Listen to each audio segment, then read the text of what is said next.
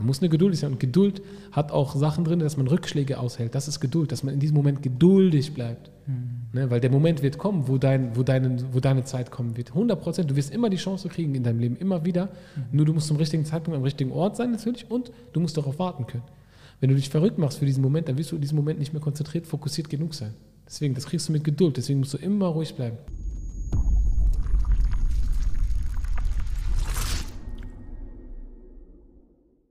Geboren und aufgewachsen ist Isam in Bochum. Studiert hat er hier auch.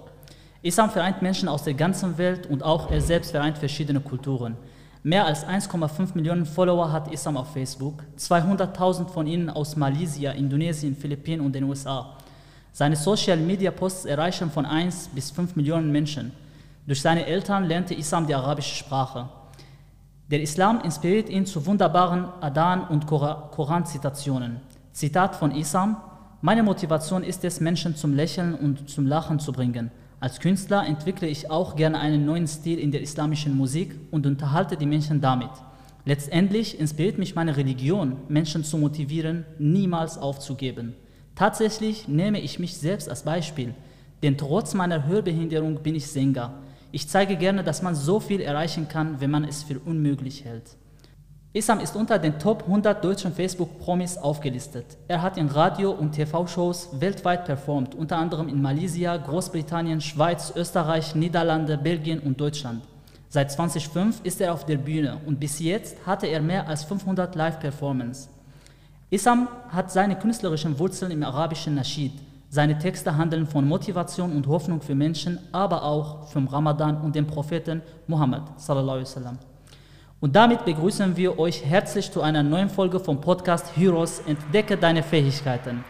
Heute zu, heute zu Gast bei uns ist Isam Bayern.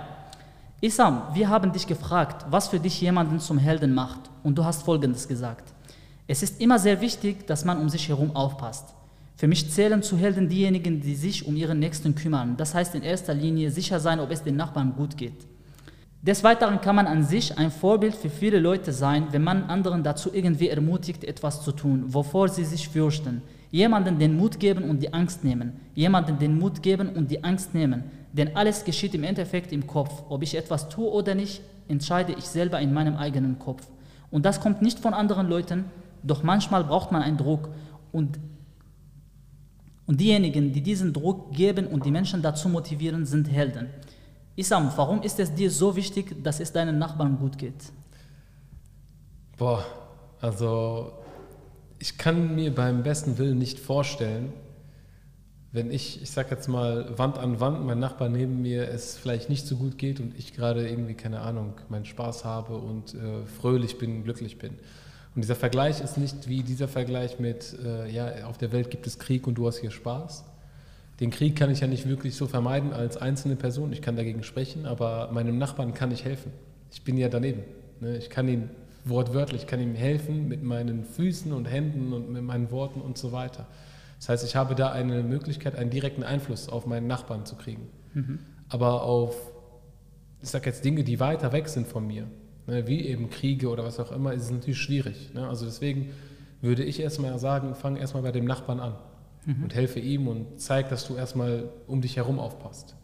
Weil so vermeidet man noch Kriege auf Dauer. Ne? Das ja. ist ja das, deswegen entstehen ja auch viele Kriege, weil dann Hass entsteht und Hass geschürt wird. Und, ähm, und das ist so der erste und eigentlich der wichtigste Schritt. Auch aus islamischer Sicht ähm, äh, ist das so, dass man seinen Nachbarn nicht verhungern lassen darf. Ne? Also es kann nicht sein, dass ich zu Bett gehe mit einem schönen gefüllten Magen und ich weiß, also wenn ich das weiß, dann, dass mein Nachbar dann ähm, verhungert. Ne? Ich habe einen Nachbarn, der weiß, dass ich halt Social Media mache, der kennt mich, versucht das mal verdeckt zu halten. Nicht jeder kennt mich. Ne? Ist ja so nicht jetzt, dass ich weltweit super bekannt bin oder so. Aber hin und wieder auf der Straße und so, also ich war jetzt gerade auch nur bei einem Fußballspiel zuschauen, da gibt es dann mehrere, die dann zukommen, äh, zu einem kommen und dich kennen und so weiter. Mein Nachbar kannte mich nicht zu Beginn, doch hat im Nachhinein dann herausgefunden, ah, der macht Social Media und keine Ahnung was. Und ich fühle mich schlecht, wenn ich jetzt in den sozialen Medien was zu essen poste. Mhm ja, allgemein, wenn mein Nachbar das sieht, dann fühle ich mich schlecht. Dann gehe ich sogar zu ihm und viele wissen das gar nicht. Ich hole mir einen Burger von irgendwo und so und dann gebe ich meinem Nachbarn den Burger. Ne? Mhm. Oder was auch immer so. Ich nehme das gar nicht für mich. Und manchmal äh, hole ich einen Donut, gebe meinem Nachbarn den Donut, obwohl ich ihn selber essen könnte. Ich hätte so Lust drauf, aber ich sage, komm, ganz ehrlich, Bismillah. Und mich hat, mir hat das noch nie wehgetan. Noch nie, im Gegenteil. Und ich frage dann auch immer, brauchst du was, möchtest du was, dies und das. Ich bin da immer ganz offen. Ich sage das nicht, damit ich sage, guck mal, was für ein guter Mensch und dies und überhaupt nicht. Ich finde, dass das normal ist, dass das jeder machen müsste. Mhm. Hier in Deutschland haben wir leider, ich bin ja schon etwas länger äh, in Deutschland, ich bin ja hier geboren und ähm, es ist so, dass sich das in den letzten 20, 30 Jahren, vor allem in den letzten 10 Jahren so hin entwickelt hat, dass der Nachbar nur noch eine Nummer geworden ist und nicht mehr ein, ein Mensch. Mhm. Ne? Also aus Fleisch und Blut wie du und, auch, wie du und ich, wie ihr beide halt. Und das finde ich schade. Diese Menschlichkeit ist langsam verloren gegangen. Ne? Ja. Diese Social Media ist eher asoziales Media, muss man sagen. Ne, ist wirklich so. Ja. Ne? Also Social Media ist gar nicht social, null social. Ne? Es geht ja nur um Anerkennung, um Likes und dies und das. Und dieses Menschliche ist uns verloren gegangen. Deswegen sage ich immer, der Nachbar ist das wirklich äh, der Erste, bei dem du anfangen kannst, indem du zeigst, dass du auch ein Mensch bist und dass mhm. du Menschen helfen möchtest und nicht nur leere Worte in den Medien oder in Social Media halt loslässt, damit paar hundert Leute das liken oder keine Ahnung was oder irgendeiner das sieht. Mhm. Ja. Deswegen ist es für mich wichtig, dass man dem Nachbarn hilft. Ich fühle mich da gleich ein bisschen schuldig. Warum? Ich äh, wohne jetzt seit sechs Jahren hier in Bochum. Ja. Und ich habe meinen Nachbarn, glaube ich, noch nie gesehen. Stop, nee, aber das, das ist aber auch nicht wirklich deine Schuld, das ist so diese Gesellschaft. Die, also, ja. geh raus auf die Straße. Wenn ja. du rausgehst auf die Straße und ähm, du dich dann umherschaust, dann wirst du mindestens jeden zweiten, wenn nicht vielleicht sogar fast jeden sehen, der an dir vorbeiläuft, aber dich gar nicht gesehen hat, weil er mit dem mhm. Handy beschäftigt ist. Das heißt, ja. die, Medi die, die, die Leute sind so beschäftigt mit Social Media und mit anderen Sachen, die sind mit dem Handy unterwegs und sehen dich sowieso nicht. Das heißt, mhm. sie nehmen dich gar nicht als Menschen wahr. Ne? So, okay, da ist gerade irgendeiner vor, vorbeigelaufen, sogar an der Ampel. Ne? So, die gucken noch nicht mal wirklich auf die Ampel. Ja, die merken ja. oh, irgendwie so peripher, so, also, ne, da stehen ein paar Autos, okay, ist bestimmt grün für mich, ne, ich gehe jetzt durch so. So ist das mittlerweile geworden. Ne? Ich ja. habe mich manchmal selber dabei erwischt. Ne? Ich bin ja auch so geworden, hin und wieder merke ich, boah, nee, lass das. Aber die schönsten Momente, die ich halt erlebe, ist das Handy zur Seite legen und dann die Augen aufmachen ja. und nach draußen schauen. Ne? Und äh, Leute fragen mich ja auch so, wie, wie, soll man den Menschen kennenlernen? Wie soll ich meine Frau kennenlernen? Wie, wenn du nur aufs Handy schaust, wirst du sowieso niemanden kennenlernen. Außer Social Media. Und Social Media ist viel Trug drin. Ne? Ne? Und da muss man halt aufpassen, dass man sich da nicht verfängt. Also die glücklichsten Menschen, das sind die, die entweder mega viele Likes kriegen, durchgehend ihr ganzes Leben, das gibt es aber nicht. Die werden mhm. irgendwann mal keine Likes mehr kriegen. Oder es sind diejenigen, die wirklich auf Menschen aufbauen. Das heißt, menschliche, ähm, äh, das menschliche Netzwerk, das wirkliche so Social Netzwerk. Mhm. Das heißt, man Freunde hat, auf, auf die man sich verlassen kann, wenn man sie braucht. Ich meine, wenn du krank wirst, dann kann dir keiner von Social Media helfen. Ne? Natürlich aus islamischer Sicht, ein Bittgebet geht immer, ja. aber allgemein so, ein Mensch kann dich nicht besuchen, keiner wird dich besuchen, das bringt dir auch nichts. Mhm. Ja. Und für mich ist das ein asoziales Medium, mhm. wenn du das jetzt so siehst, je nachdem, wie du es benutzt. Und ähm, das mit dem Nachbarn, also das kann ich dir auch nicht wirklich verübeln. Ich meine, ihr seid ja auch, das ist, ähm, du bist ja auch Student, ne? Ja. Und ja. das heißt, äh, viele Studenten kommen und gehen. Ne? Du hast wahrscheinlich hunderte von Studenten kommen und gehen sehen. Ne? Das ist normal. Und das ist schwierig. Also bei so einem Studentenwohnheim kann ich sagen, okay, schwierig, ne, die sprechen unterschiedliche Sprachen, ne, viele unterschiedliche Sprachen, viele von ja. denen können vielleicht noch nicht gut Deutsch oder äh, können gar kein Deutsch, ne, können mhm. vielleicht nicht mehr Englisch. Und es ist dann schwierig, sich kennenzulernen. Trotzdem, trotzdem kenne ich das unter Studenten, dass sie viel sozialer miteinander sind als Leute, die schon Deutsch können ne, oder Familien, die normal in Deutschland aufgewachsen sind, geboren sind, in einem Haus wohnen reden nicht so viel miteinander wie Studenten, wenn die sich mal irgendwo in der Küche sehen, in der Mensa und ja, was auch immer, ja. obwohl die gar kein wirkliches Deutsch miteinander sprechen. Ne? So mit Händen und Füßen versucht man sich noch irgendwie zu retten, ja. aber es macht Spaß. Ne? Das ist der Unterschied, aber es macht Spaß, man redet miteinander, nicht ich rede mit meinem Handy oder mit irgendeinem Gerät.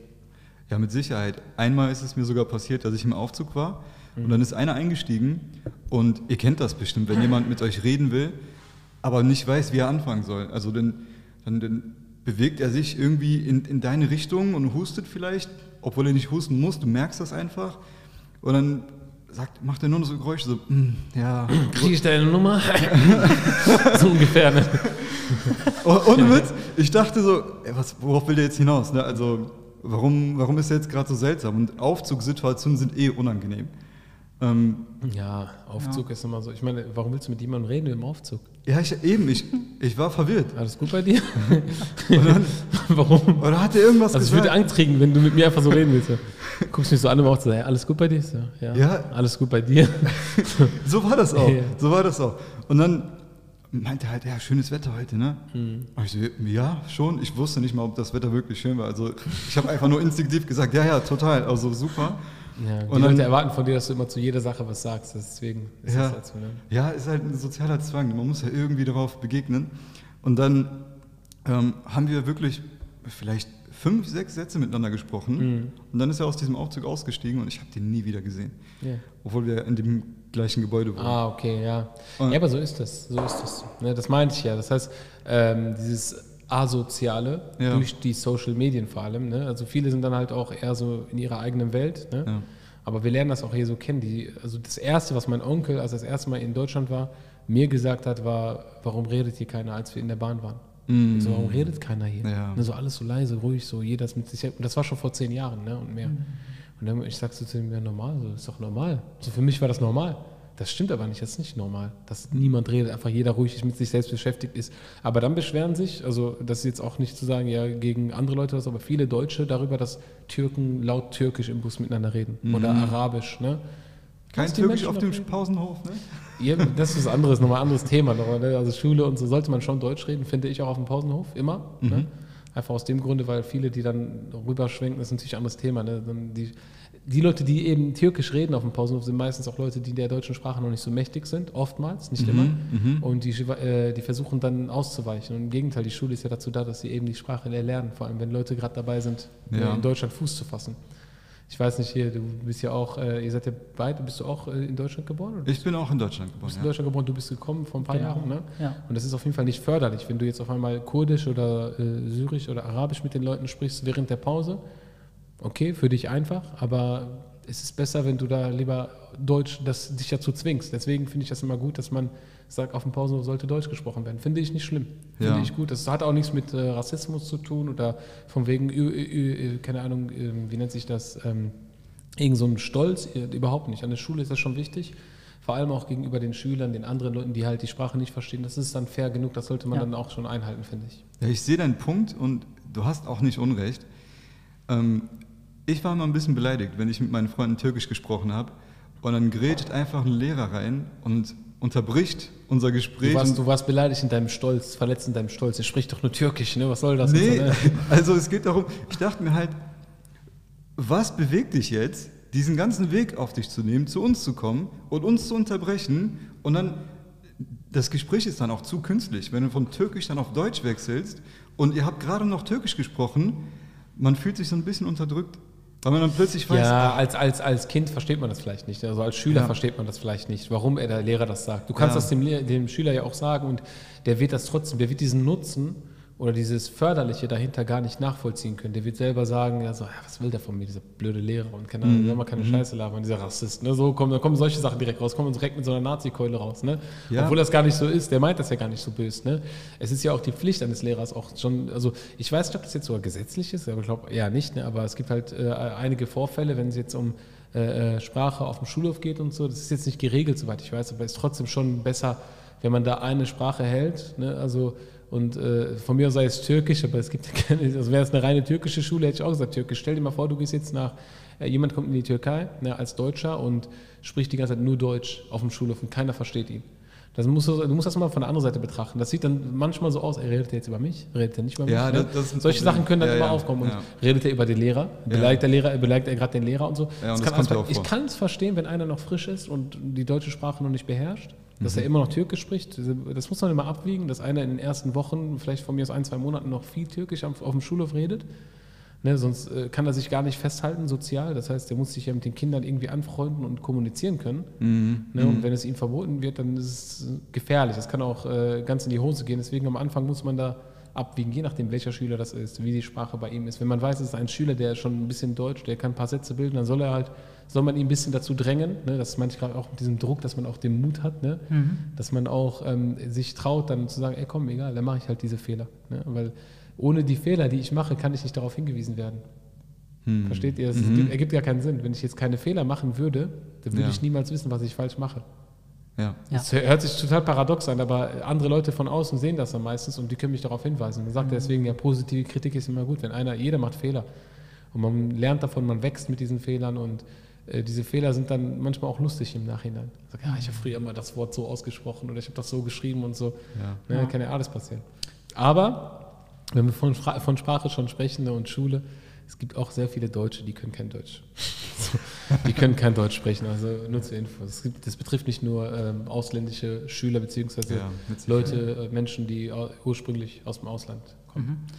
Isam, Ja. du hast sehr große Community in Philippinen, Malaysia, Indonesien. Mhm. Wie hast du das geschafft, diese große Community dort aufzubauen und nicht halt hier in Deutschland, sondern außerhalb Deutschland? Schau mal, also für diejenigen, die es nicht wissen, viele merken das vielleicht gar nicht, denken sie, hä, wie ist da Malaysia, dies und das. Ich war ja auch selber in Malaysia und Singapur mehrere Male und auch äh, in verschiedensten Ländern, vor allem aber der Fokus war halt Malaysia und Singapur vor allem. Philippinen war ich nie, obwohl ich auch viele Anfragen herbekommen habe, damals vor allem. Ich war bis vor knapp zwei Jahren sehr aktiv auf Facebook, jetzt fast gar nicht mehr. Es ist einfach gestockt, so bei 1,5 Millionen Leuten, die mir folgen. Wenn ich jetzt einen Beitrag teile, sehen das vielleicht nur noch 50 bis 100.000 Leute. Früher waren das vielleicht 200, 300, 500.000. Ne?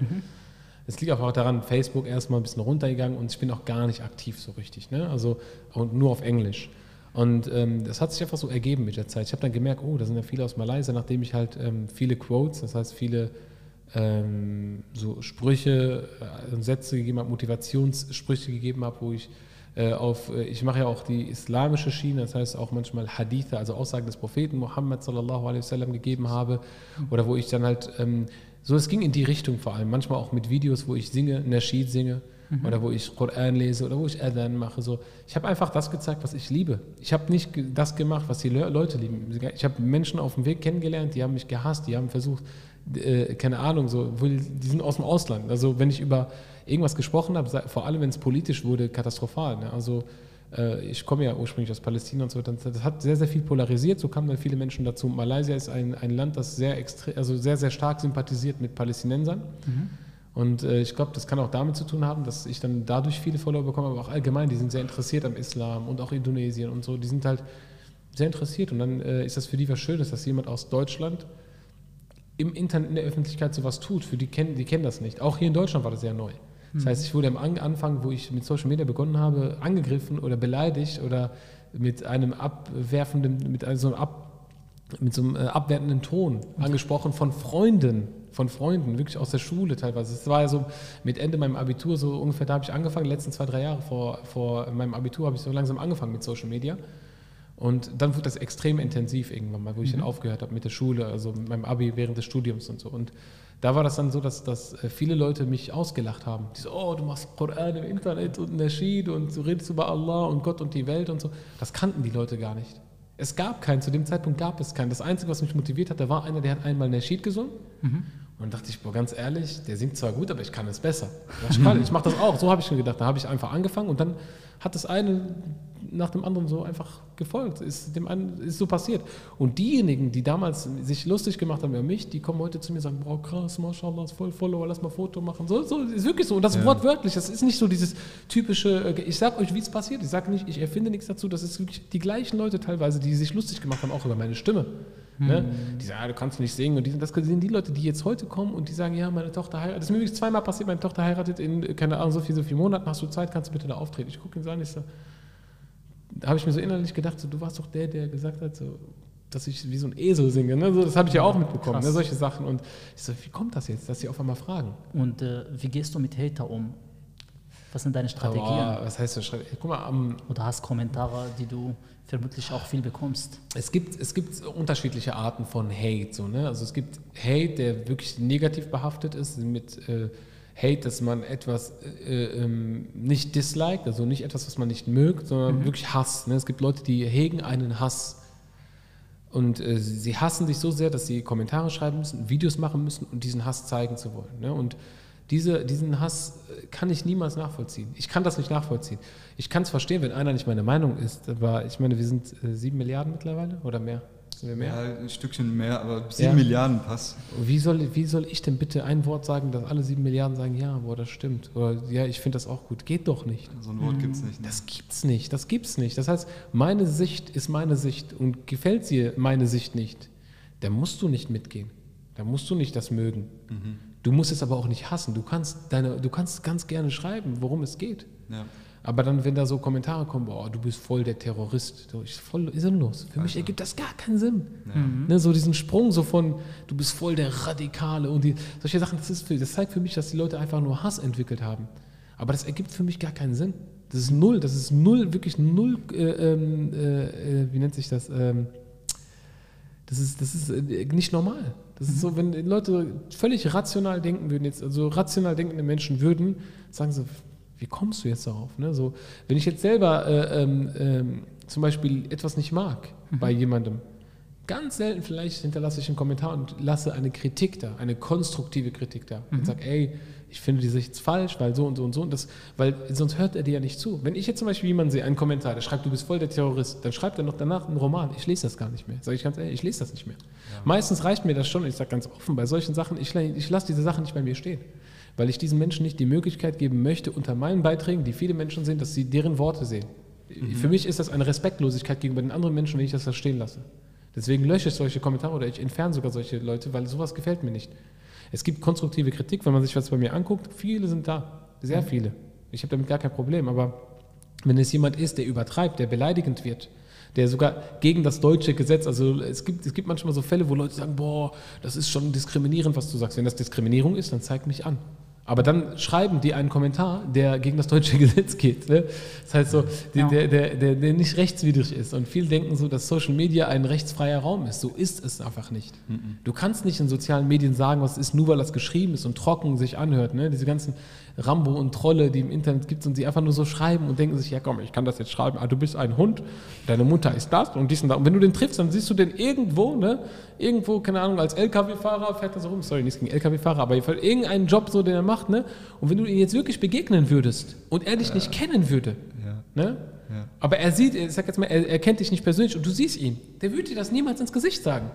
Sei es jetzt LKW-Fahrer, irgendwo Kassierer oder Doktor oder Arzt, ist mir egal, aber er würde dir das niemals ins Gesicht sagen. Es gab ja mal hier von, ich glaube, Spiegel TV oder so, das einmal gemacht, mit so Internet-Trollen.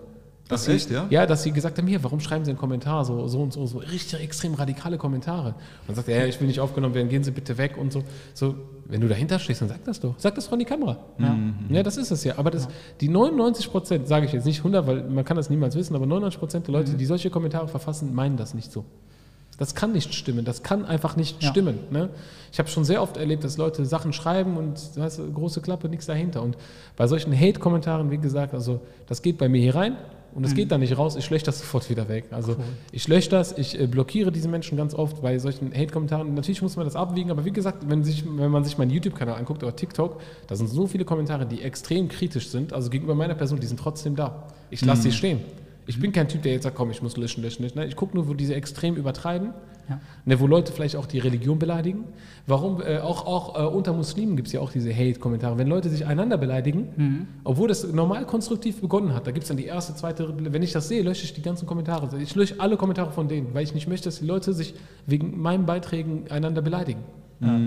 Isam, Wenn ich das sehe, ich sehe das halt nicht immer. Ja. Ja, Nelson Mandela sagt, niemand wird geboren und hasst einen anderen Menschen. Menschen werden zu hassen lernen und wenn sie zu hassen lernen, dann kann ihnen auch beigebracht werden zu lieben, denn Liebe empfindet das menschliche Wesen viel natürlicher als ihr Gegenteil.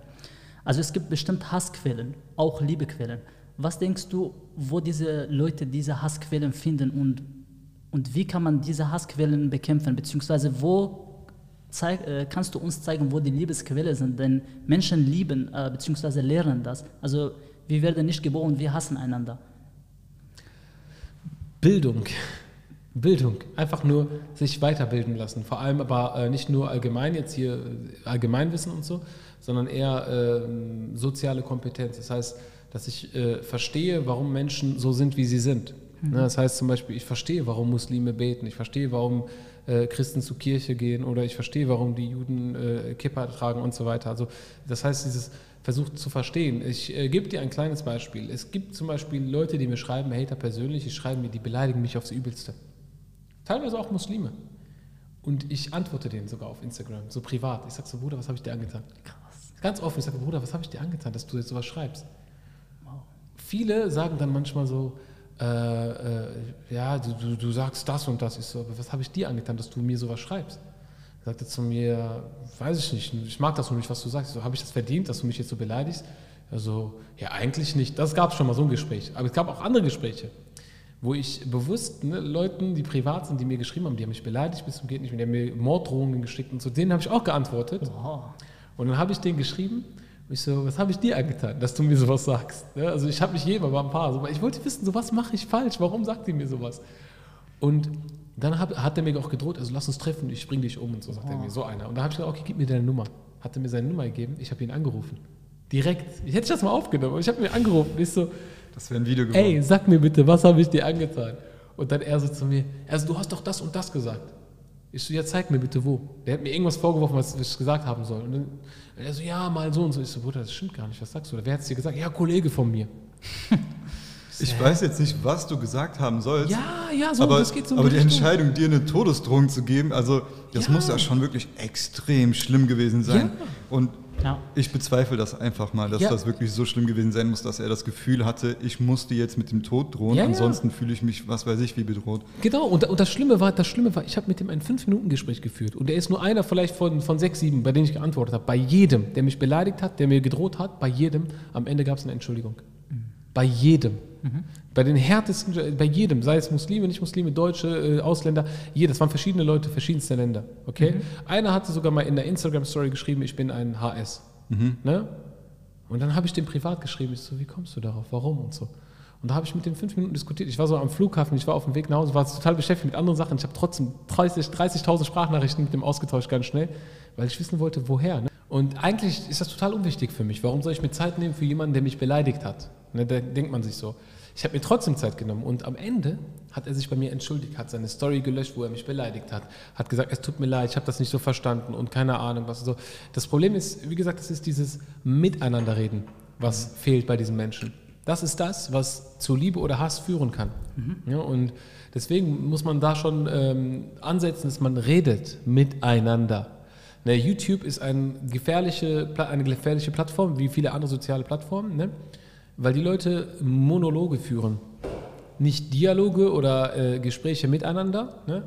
Und sie führen Monologe, sprechen übereinander, anstatt direkt miteinander. Okay, das passiert mir manchmal auch, dass man dann ein Video macht über eine Person und am Ende kommt das raus, vielleicht war das doch nicht so klug, das und das gesagt zu haben. Das stimmt vielleicht nicht so ganz, weil du dann einen Menschen schlecht, äh, schnell in ein schlechtes Bild äh, rücken kannst. Und das Problem ist, das hast du einmal gemacht, dann ist es so. Und ähm, nochmal zurück zur Sache mit Hass und Liebe, wie man das entwickelt, reden, miteinander reden, ähm, einander versuchen zu verstehen, ne, auch versuchen, ähm, Entschuldigungen für den anderen zu finden, das ist sehr wichtig. Ne, dass ich für den sage, okay, gut, ey, ne, ich kenne seinen Hintergrund nicht, ich weiß nicht, warum der sowas macht, ich weiß nicht, warum der das gesagt hat, warum der solche Videos macht. Das heißt, wenn jemand einen, selbst wenn jemand Hass schürt gegenüber meiner Person, versuche für die Leute sogar Entschuldigungen zu finden. Da sage ich, okay, komm, der ist jung, ach, der weiß noch nicht und keine Ahnung was und so. Also es ist eigentlich nie bei mir, dass ich denke, boah, de- dem ist nicht mehr zu helfen. Denke ich nicht. Niemals. Ich denke, man kann jedem helfen, wenn er in der Lage ist oder wenn er möchte, dass man ihm zuhört ne? und wenn er in der Lage ist, auch anderen zuzuhören. Ja. Das heißt, das heißt, dass Social Media ein zweischneidiges Schwert ist. Also auf der einen Seite wird man belebt und wird man auch berühmt und vielleicht auch verdient man Geld dadurch. Auf der anderen Seite hat man viele Herausforderungen. Also das heißt, es gibt viele Schattenseiten auch vom Social Ja, Media. ja, klar, definitiv. Also du wirst keinen, keinen Influencer finden, der keine Hater hat, wirst du nicht. Ne? Deswegen sagt man auch, einer, der im Internet unterwegs ist mit Influencing, also der muss damit rechnen, immer. Okay. Ne? Das heißt, es gibt Leute, die kochen nur. Die machen nichts, die kochen Ja. zum Beispiel nur. Die werden gehatet. Es gibt Leute, die machen äh, Beauty, Fashion, keine Ahnung, die werden einfach gehatet. Einfach so, weil man, diese, weil man die Gesichter nicht mag, weil man die Person nicht mag und keine Ahnung was. Ich mag auch gewisse Leute nicht, nur weil die jetzt Dinge machen, die mir vielleicht nicht gefallen. Oder vielleicht von der Person. Vielleicht denkst du, boah, das ist nicht mein Typ, so wie der redet. Kann passieren, aber Hate und nicht mögen sind zwei verschiedene Welten. Ne, Hate und Hass, also wirklich Hass, Hass zu verbreiten, ist so eine negative Energie im Vergleich zu, wenn du sagst, ey, ich mag den nicht, sorry, irgendwie mag ich den nicht. Ne? Und äh, man kann wirklich von jedem so, ähm, wie soll ich sagen, ich weiß nicht, ob ich es sagen darf, ne? Halim, ABK kennt ihr ja, ne? Du darfst das erste Mal, als ich ihn getroffen habe, sagt er zu mir, boah, ich weiß nicht so, erstmal, ne, du wusstest nicht so, so wie, wie er mich einschätzen soll, wie ich drauf bin. Ja, und aber er ist nur einer von vielen, die mir das auch gesagt haben, weil die dachten so, die sehen Videos von mir, so wo ich über den Islam rede, wo ich Koran rezitiere und so, die denken, komm, das ist so entweder diese Extreme, ne, dieser Radikale oder keine oder dieser Wannabe möchte gern oder keine Ahnung was. Die Leute haben immer so Bilder von dir, obwohl du sie noch nie getroffen hast. Ja. Bei ihm war das so unsicher zum Beispiel. Und im Nachhinein hat er gemerkt, okay, gut, der ist doch, ich kann mit dem reden, der ist locker drauf, der ist diesen, der ist nicht so. Ich komme jetzt nicht hin und sage, ey, das ist Haram, mach das nicht, mach dies nicht. Also ich bin nicht so ein Typ. Nur weil ich darüber Videos mache, heißt das noch lange nicht, dass ich so bin. Das heißt, die Leute kriegen ganz oft ein falsches Bild vermittelt von deiner Persönlichkeit, nicht von dem Inhalt. Der Inhalt, der muss immer getrennt werden von der Persönlichkeit. Natürlich, eine Persönlichkeit steht hinter dem Inhalt. Aber ähm, jeder Influencer, zumindest viele, haben eine gewisse Nische, die sie füllen. Nur weil einer kocht, heißt das nicht, dass er nicht atmen kann. Ne? Also oder nur weil einer kocht, heißt es nicht, dass er nicht betet. Ne? Und solche Sachen. Also ich, ich rede gerne über den Islam, weil das so ist meine Leidenschaft geworden in meinem Leben und so. Und ich äh, singe gerne, ich äh, rezitiere gerne den Koran. Also das ist meine Leidenschaft. Das ist das, was ich gerne mache. Das heißt aber noch lange nicht, dass ich nicht Fußball spiele oder dass ich nicht vielleicht äh, AC Mailand-Fan bin. Ich jetzt zum Beispiel auch solche Sachen. Und das müssen die Leute verstehen. Das gehört auch zu meiner Persönlichkeit, aber ich gebe nicht alles preis. Ne, ich, gehe, ich rede nicht über jede Sache ne, und ähm, versuche, keine Ahnung, auf Krampf in jedem Thema dabei zu sein. Überhaupt nicht. Wenn es um islamische Themen geht, dann bin ich aber öfter dabei als halt nicht islamische Themen, zum Beispiel religiöse Themen.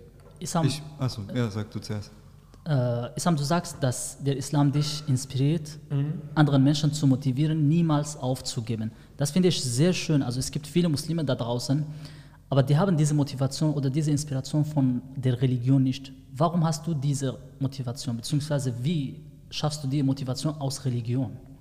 Ähm, Im Laufe der Jahre, ich meine, ich bin, ich kann mich schon so als ein Moscheekind bezeichnen, muss man sagen, ganz offen. Ich bin in der Moschee quasi groß geworden.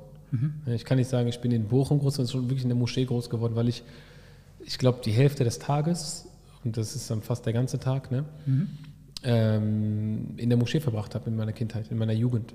Das heißt, ich habe, wo ich sechs, sieben war, so langsam, wo ich dann Wahrnehmungen hatte, wo ich wusste, wo ich bin, so, ich war immer in der Moschee, immer. Jeden Tag. Also bis heute könnte ich sogar, das eine ganz, äh, die, die Moschee gibt es gar nicht mehr heute so, also dieses Gebäude ist jetzt umgezogen, aber ich kenne jede Ecke. Jede Ecke, so gut kann ich. Ich könnte einen Lageplan schreiben von einem Gebäude und der wird genauso passen. Ne? Und das heißt, ich war dem immer schon sehr, sehr nahe.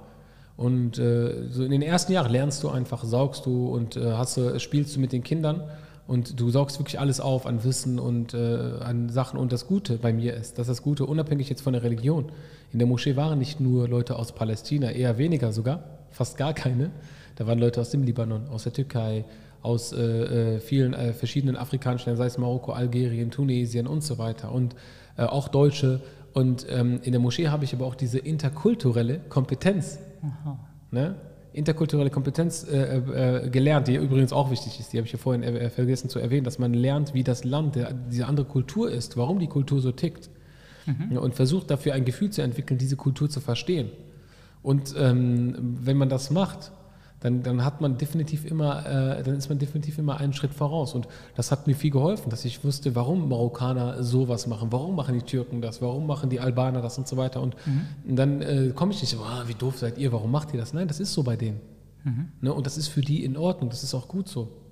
Das ist so, in deren Kultur ist es eine Sache, die verständlich ist. Und das heißt doch nicht nur, weil wir jetzt in Deutschland leben und wir uns hier, ne, wir leben schon im Luxus, nur dass wir besser sind, menschlich. Noch lange nicht. Ne? Also im Gegenteil, wir sind in Deutschland extrem unmenschlich geworden in den letzten Jahren, wenn man es so sieht mit Social Media. Ne? Also extrem asozial geworden. Ne? Und ähm, wenn du jetzt die, durch die arabischen Länder gehst, zum Beispiel, wenn, wenn du dir die Kultur dort anschaust, dann siehst du, dass da Leute, keine Ahnung, also die, die sitzen auf der Straße, sind glücklich, kaum einer hat noch ein Handy in der Hand. Ne? Zum Glück vielleicht, weil das vielleicht da teurer ist oder keine Ahnung, die sind noch nicht gefangen in dieser Social-Media-Welt. Aber das fängt gerade langsam an.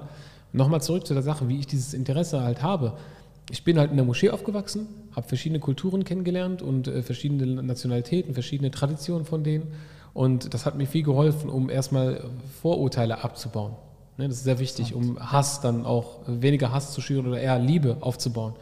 Und es ist immer oft so bei uns in der Moschee gewesen, bis heute eigentlich immer noch, dass ähm, auch die Möglichkeit gab, dass Leute, die keine Muslime sind, äh, die Moschee besuchen und Fragen stellen. Warum macht ihr das so? Die konnten uns zuschauen beim Gebet. Ja. Die konnten einfach einen Tag dabei sein, einfach so. Und für mich war die Moschee äh, wie mein zweites Zuhause, weil ich da nicht nur gebetet habe, ich habe da auch gespielt, wir hatten Freude, wir haben sogar Fußball gespielt in der Moschee, wir haben Playstation gespielt, wir haben alles gemacht in der Moschee, ne, alles Mögliche.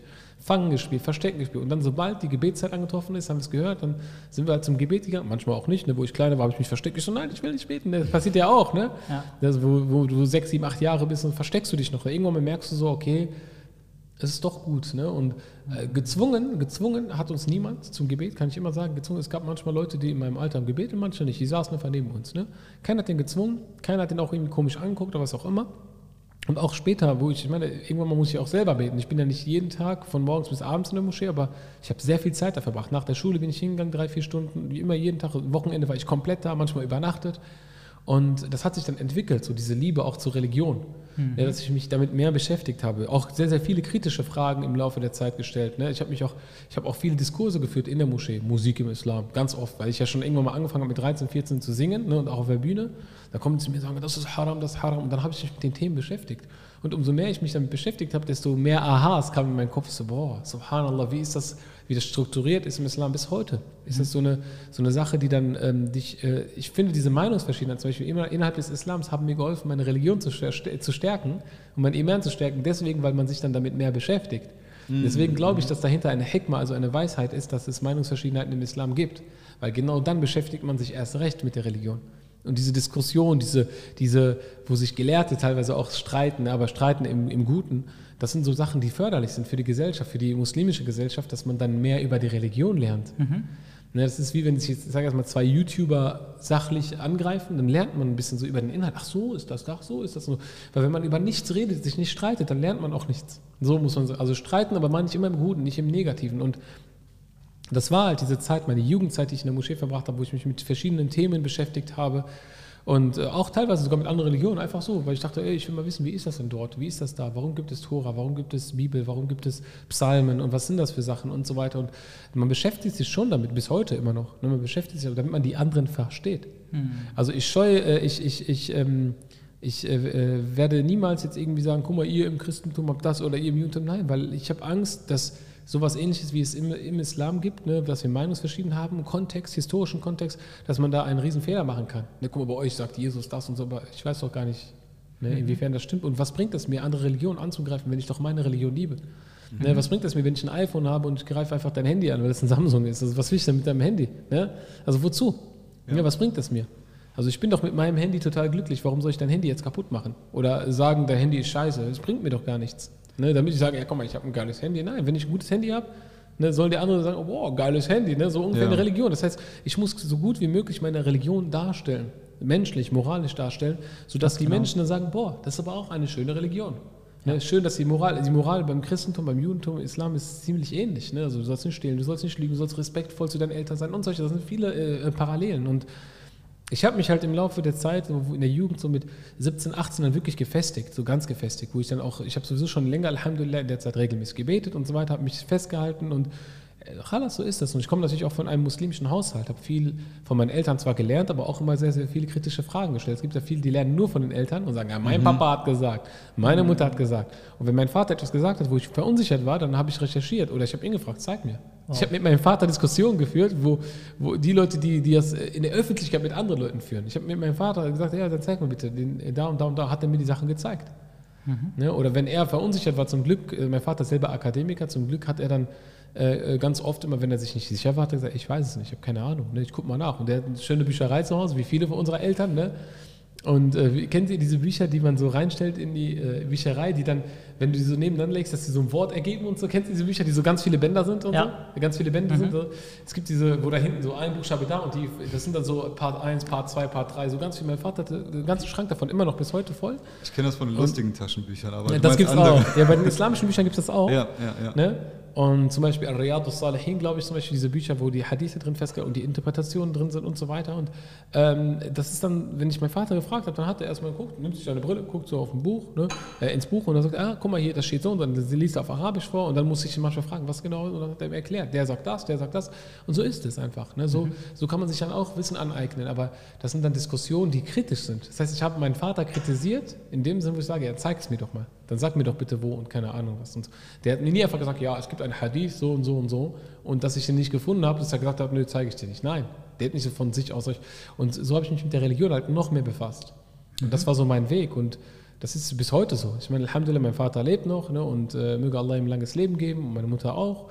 Und ich wäre, ich bin ziemlich glücklich, dass ich die habe, dass ich immer wieder Rückfragen ste äh, ähm, stellen kann, dass ich immer frage, was heißt das nochmal, dieses Arabisch und so, weil wir sind hier geboren, ich bin nicht mit der arabischen Sprache so ähm, familiär, also so, so aufgewachsen wie zum Beispiel mein Vater, weil er halt aus Palästina stammt und meine, meine Mutter halt auch und die sind dort in die arabische Schule gegangen.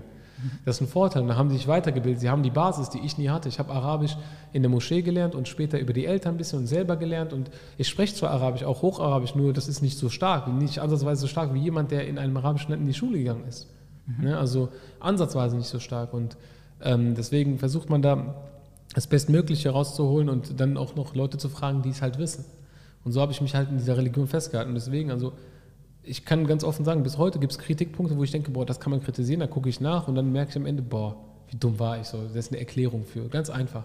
Mhm. Also immer wieder gibt es eine Erklärung dafür und immer wieder äh, äh lag ich, also ganz oft liege, liege, ich falsch am Anfang. Das heißt, du stellst eine kritische Frage, ne, wie so mhm. bei wissenschaftlichen Arbeiten, ne, so eine Hypothese, die kritisch ist, ne, und dann versuchst du zu recherchieren. Und am Ende kommst du zu einer Antwort ganz oft. Ne? Mhm. Also im Islam komme ich immer auf eine Antwort. Ne? Wissenschaftliche Arbeiten weiß ich nicht, ob du auf eine Antwort kommst, aber fertig so. Ne? Und mhm. deswegen, also das ist so mein Weg, wie ich halt diese Liebe zur Religion selbst, zum Islam dann gefunden habe.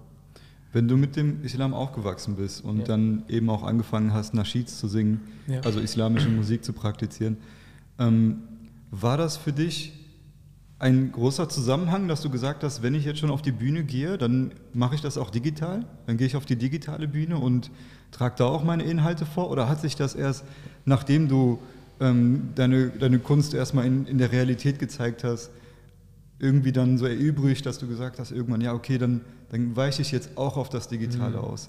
Also ich kann dir auf jeden Fall sagen, als ich 13 war, habe ich, ähm, ich habe schon immer, erstmal, ich habe vorher schon immer gesungen schon immer so auf der Bühne als Sechsjähriger. Ich habe sogar noch Bilder, wo ich auf, als Sechsjähriger mit einem Mikrofon auf der Bühne stehe oder manchmal sogar äh, in der dritten Reihe, während die anderen vorne alle vorgesungen haben sozusagen. Ne? Ich war einfach nur dabei so und das war oft so in so Eid, ne? also solchen Festlichkeiten ja. in der Moschee und so weiter oder Hochzeiten, wo ich mal so fünf Minuten das Mikrofon in die Hand nehme. Das war für mich so der, der Highlight des Abends für mich. Ne? Mhm. Und ähm, irgendwann mal so, wo ich so 12, 13 war, wir hatten immer so eine Nasheed-Gruppe in der Moschee. Nicht jeder hat das ja gemacht. Ne? Also und meine Stimme war jetzt nicht so, wo du denkst, boah, das ist eine schöne Stimme. So, ich musste halt auch viel dafür tun, dass man das kriegt.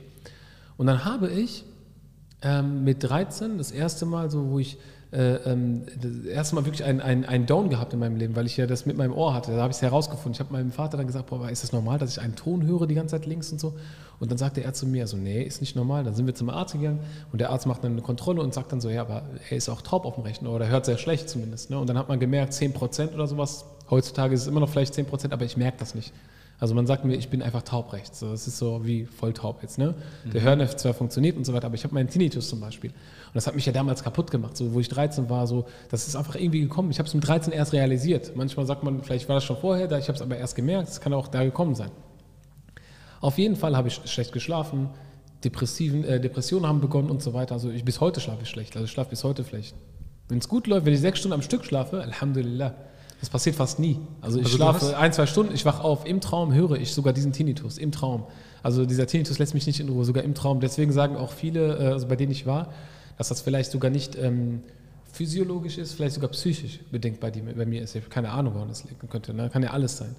Und dann ähm, hatte ich halt diesen, diesen, dieses Dawn, wo ich schon immer gesungen habe und zur gleichen Zeit, wo ich dann mit dem Gesang versucht habe, meine Ruhe zu finden, weil mir das gefallen, für mich selber. Ich habe hab die Trommel in die Hand genommen und ich habe dann die Trommel immer ähm, so gehalten, dass ich so reinsinge und wie so ein Monitor, dass ich meine Stimme wieder höre. Mhm. Dass, mein, dass meine Stimme zurückgeht, mein linkes Ohr, wo ich nur noch höre. Und da habe ich auch meine Stimme gehört, damit ich meine Stimme selbst beurteilen kann, bewerten kann, ob das gut ist und so weiter. So weit bin ich gekommen und dann ähm, hat es aber auch angefangen, dass Leute mich kritisiert haben für meine Stimme. Boah, du singst voll schlecht. Du hast eine Stimme wie ein Esel. Hör auf zu singen, das ist voll schlecht. Und da war ich, Echt? da war ich mitten im Stimmbruch, ja. Und das, die war halt nicht so stark so in dem Sinne. Also ich war jetzt, ich hatte immer Schwierigkeiten zu singen. Ich wollte immer erzwingen alles und versuchen und keine Ahnung was. Ich singe auch nicht, ich bin nicht der beste Sänger. Das habe ich noch nie behauptet, dass ich jetzt eine super Stimme habe. Im Gegenteil, ich habe äh, wirklich eine ganz normale Stimme immer und ja, ich versuche daraus was zu machen. Training ist ja Muskel. Ne? Ich habe mich beraten lassen, ich habe Hilfe gesucht bei Leuten, sagen, ey, wie kann man eine bessere Stimme kriegen und so weiter. So ging das. Und Irgendwann noch mit 13 habe ich es halt gemacht.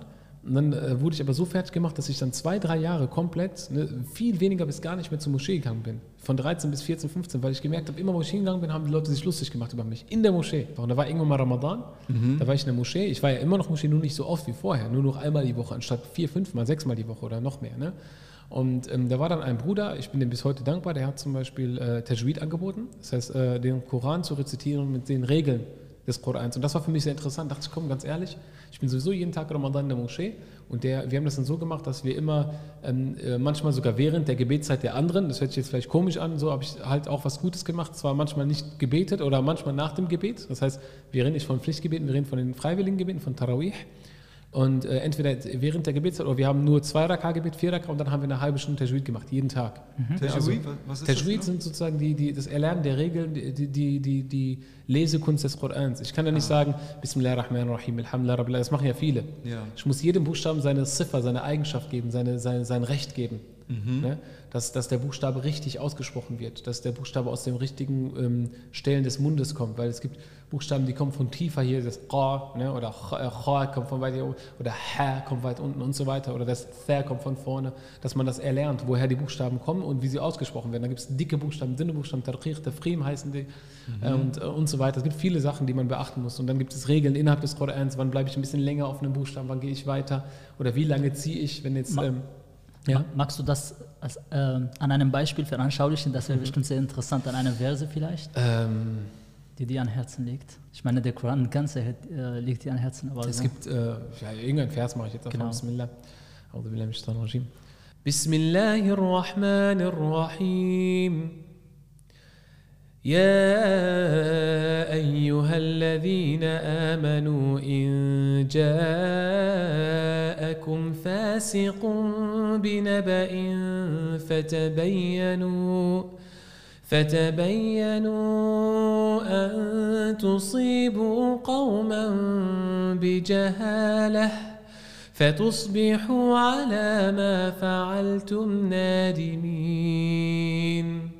واعلموا أن فيكم رسول الله.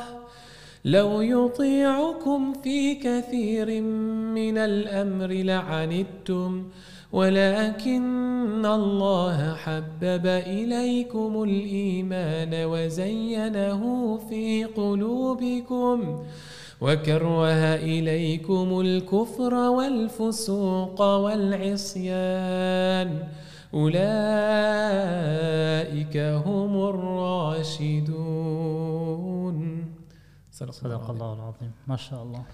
الله يبارك فيك. Ich weiß ob ich jetzt 100% richtig gemacht habe ich glaube schon. Ich bin gerade so ein bisschen Das war wunderschön. Äh, nee, ja, ja, schön kann sein, aber, aber ich hoffe, dass es auch äh, äh, inhaltlich richtig äh, auch äh, gelesen wurde, inshallah. Ähm, okay. Äh, ja, das ist halt die Sache zum Koran Tajweed. Ne? Das heißt, du, du liest jeden einzelnen. Es gibt ja Leute, die lesen auch Al-Fatiha, also ähm, ganz schnell so einfach. Ne? Al-Fatiha, also die eröffnen, das ist so wichtig. Der Koran ist ja nicht irgendein Buch. Der Koran ist auch nicht ein Buch. Der Koran ist ein, das Wort Allahs. Ne? Wir haben es zwar in Form eines Buches, aber das ist das Wort Allahs. Ne? Wir nennen das zwar jetzt nur Buch, weil das so aussieht wie ein Buch, aber das ist kein Buch. Das dürfen wir nicht vergessen. Und deswegen lesen wir das Buch auch nicht, wir rezitieren das. Es kriegt eine besondere Stellung. Und Es kriegt ein, ein fast Gesang und äh, ähm, fast gelesen, irgendwo dazwischen ist das, was Besonderes. ne? Ja, ja, ja. Und deswegen sage ich nicht Bismillah Rahman Rahim, Alhamdulillah Rabbil Alamin, Rahman Rahim. Ich sage Bismillah Rahman Rahim, Alhamdulillahi Rabbil Alamin, Ar-Rahman Rahim, Maliki Yawmiddin. Ich rezitiere das. Das ist ein Riesenunterschied. Ne, Wie ist das jetzt bei Leuten, die neu anfangen zu beten Mhm. und noch nicht, so, noch nicht so gut in der Betonung sind und sich aber trotzdem Mühe geben wollen und eben die Wörter schön aussprechen wollen? Das ist ja gar nicht so schlimm. Es gibt aber Leute, die nehmen das gar nicht ernst. Die sagen, komm, ich kann es einfach so runterrattern. Ne?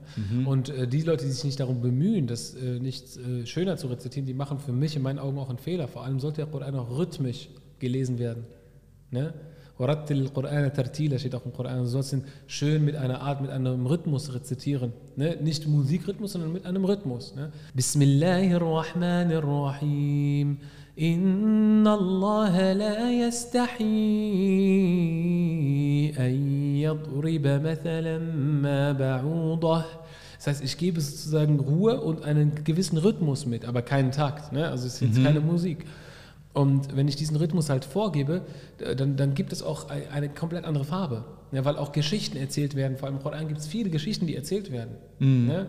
Zum Beispiel, وَإِذْ قَالَ رَبُّكَ لِلْمَلَائِكَةِ إِنِّي جَاعِلٌ فِي الْأَرْضِ خَلِيفَةً und dann kommen so Gefühle mit hoch. Ne? Also als Allah zu den Engeln sprach, er hat äh, einen Statthalter oder äh, einen Statthalter auf die Erde gebracht. قالوا أتجعل فيها من يفسد فيها ويسفك الدماء ونحن نسبح بحمدك ونقدس لك Also die haben Allah kritisiert. Also die sagen, willst du etwa jemanden auf die Erde bringen, der nur Blut vergießt und Unheil bringt? Wobei wir doch diejenigen sind, die dich heilig sprechen und die, die dich lobpreisen. Ne? Und dann sagt Allah, قال إني أعلم ما لا تعلمون Ich weiß, was ihr nicht wisst. Punkt. Ne? Mhm. Und das sind, also, das sind ja Geschichten, die rübergebracht werden. Jetzt stellt euch mal vor, ich sage zum Beispiel, وَإِذْ قَالَ رَبُّكَ لِلْمَلَائِكَةِ إِنِّي جَاعِلٌ فِي الْأَرْضِ خَلِيفَةً قَالُوا أَتَجْعَلُ فِيهَا Also wie ein Vortrag. Du kriegst dieses Gefühl, das ist keine Liebe, fertig, ne? keine Liebe, kein Gefühl, gar nichts. Das ist alles raus, alles ja. raus, komplett andere Welt. Das ist genau mhm. wie mit dem Adhan. Ne? Adhan ist ja auch, sagt zum Beispiel Allahu Akbar, Allahu Akbar. Ne, ich ich, ich mache das ja anders, meine Stimme ist noch nicht warm gerade. Ne? Deine also. Stimme ist ganz anders, wenn du rezitierst.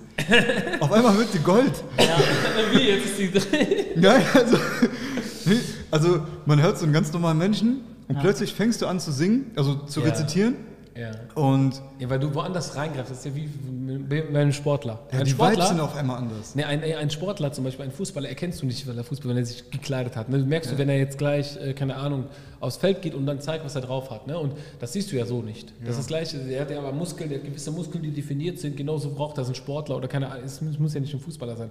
Und du musst dir vorstellen, dass jemand, der singt oder jemand, der rezitiert, der hat, eine gewisse, der hat einen gewissen Knoten in den Muskeln sozusagen. Der, ja. Die sind gestärkt, die sind anders aufgebaut, strukturiert, wenn du immer wieder singst. Ne? Und dann ist es halt so für mich. Es ist einfach, es ist natürlich diese Feinheit ist schwieriger zu finden als die Stärke in der Stimme. Ne? Das mhm. heißt, ich kann mhm. zum Beispiel sagen, ähm, ähm, Allahu Allah, Allahu Allah, Allahu Allah, Allahu Allah. Das ist so ganz einfache Technik und so weiter. Wenn es jetzt jemanden gibt, der kann genau mit der gleichen Kraft singen, aber wird dann sagen, Allahu Allah, Allahu Allah, die ganze Gefühl ist nicht drin. Ne? Der kriegt ja. das nicht hin, das sind so die 0815, die meisten, die damit anfangen. Mhm. Und das gleiche ist auch beim Adhan. Ich kann zum Beispiel sagen, ähm, Allahu Akbar, Allahu Akbar. Ne, das ist zum Beispiel Adhan, so kannst du, oder du kannst sagen, Allahu Akbar, Allahu Akbar. Ne, so, das kannst du mit so einer Kraft einfach, ja, verstehst du, ja. Lustlosigkeit. Aber das sind viele, die das halt so machen. Und man kann das halt erlernen. Das ist eine Sache, die man lernen kann. Die ist, das ist kein Talent. Ne? Hm. Also ich habe das auch, äh, äh, bis heute lerne ich das immer noch. Ich lerne, versuche verschiedene Adhans zu lernen, verschiedene Moods. Wir haben ja nicht nur Dur und Moll im Arabischen, es gibt ja viele verschiedene. Ja, stimmt. Ja? Die ja. habe ich mir auch angeeignet. Also gibt es ja bei den Türken, ist ganz, ganz bekannt, Maqam al-Husseini. Ist ganz nah von Maqam al-Bayati zum Beispiel. Mhm. Also und ähm, das wäre zum Beispiel Allahu Akbar, Allahu Akbar. Das wäre zum Beispiel ein anderer Stil von Adhan und so weiter. Mhm. Und ähm, da gibt es noch ganz viele verschiedene. Es tut mir mhm. leid, ich bin gerade noch nicht warm, meine Stimme kratzt gerade auch noch. Also ja, alles gut, also du tust hier gerade so. Das tut mir gerade weh, weil ich, weil ich noch nicht warm bin. Weil wenn ich nicht warm bin, dann, dann, äh, ist die, dann kratzt die Stimme noch extrem. Ja, ja klar, klar. Also, ähm, und äh, gerade beim Koran habe ich ja ruhiger rezitiert, jetzt ist das ein bisschen. Und äh, wie gesagt, Nasheed ist anders, Koran ist anders, aber im Endeffekt bauen die sich alle auf die gleichen Noten auf, weil das alles die äh, Viertelnoten sind. Wir haben keine Halbtonleiter, wir haben Vierteltonleiter, andere Maqamat. Mhm. Also darüber könnte man nochmal zehn Podcasts machen über das Thema mit Viertelnoten, mit Maqamat, ja. welcher Maqam, warum, welche Maqam. Es gibt ja so richtig traurige ne, auch Stile, die man benutzt auch im Koran. Ne? Es gibt zum Beispiel Maqam al-Sabah, so sehr traurig. Das ist zum Beispiel آه بسم الله الرحمن الرحيم. كيف تكفرون بالله وكنتم أمواتا فأحياكم ثم يميتكم ثم يحييكم ثم إليه ترجعون. Ist traurig, du merkst das, so fast weinend schon.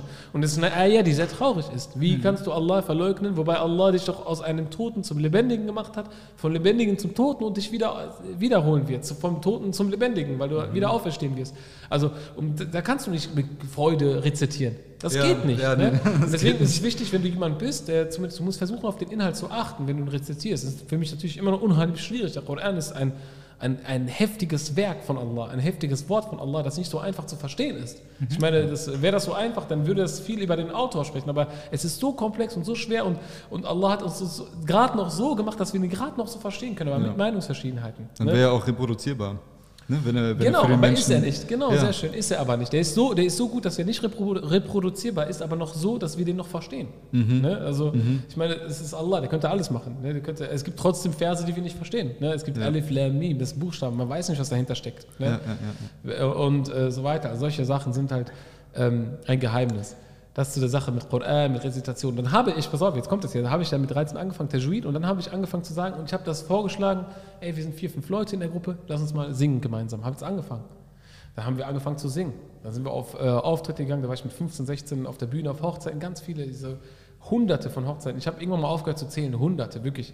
Jedes Wochenende. Ich war auch voll oft alleine zu Beginn, habe einfach so ein bisschen Werbung, habe unsere Karten verteilt von der Gruppe. Ist, ey, ich habe eine Gruppe, komm vorbei. Und für mich war das schön, mit der Gruppe unterwegs zu sein. Ja, ja. Auf den ersten Hochzeiten habe ich für einen Abend 50 Euro bekommen.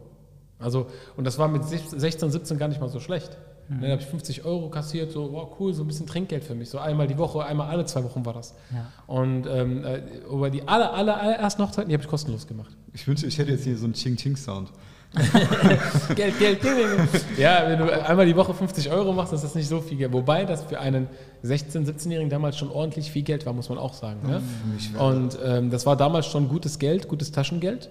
Aber äh, das war dann nicht immer so. Ne? Also es gab auch Tage, wo ich nichts gekriegt habe oder genommen habe, weil ich manchmal mich geschämt habe, über Geld zu reden mit den Leuten. Die haben mich eingeladen. Ich hatte auch schon Diskussionen, wo einer mit mir alles abgeklärt hat, Vereinbarung. Und das war aber schon vor ein paar Jahren noch. Da habe ich schon länger Geld verlangt. Und der kommt, dann sagt er, ja, okay, dann sehen wir uns da. Ich so, wir haben noch nicht über Geld geredet. Er so, ja, wie kannst du über Geld reden? Ich so, ja, ich trete doch auf bei dir auf Hochzeit, hast du gerade gesagt, so an dem, dem Tag. Ja, war das mit dem Geld noch nicht abgesprochen. Und dann sagt er zu mir so, du machst doch Sachen für Allah, Nashid und Ilahi und so. Und dann ist so zu dem, aber meine Zeit und so, wenn ich komme, so, das geht nicht, ist vor Allah, wie kannst du Geld dafür verlangen? Was bist du für ein schlechter Muslim? Und legt auf einmal mein Gesicht auf. Und dann ist so, oh, okay, ich so, ja, khalas. Aber da fällt mir dieser Hadith ein. Ne? Es gibt einen Hadith des Propheten Muhammad sallallahu alaihi wasallam, wo sich ein Arbeiter beschwert hatte, dass er nicht bezahlt wurde. Und dann äh, hat der Prophet den Arbeitgeber sozusagen zu sich gefordert und hat ihm gesagt, zahle, zahle deinem Arbeiter dein Geld, solange der Schweiß, sein Schweiß von der Stirn runtergeht. Also es spielt keine Rolle, was du da machst. Auch Gelehrte, Gelehrte die über, nur über den Islam sprechen, nur äh, im Fernsehen oder hier und da eingeladen werden, die müssen Geld kriegen.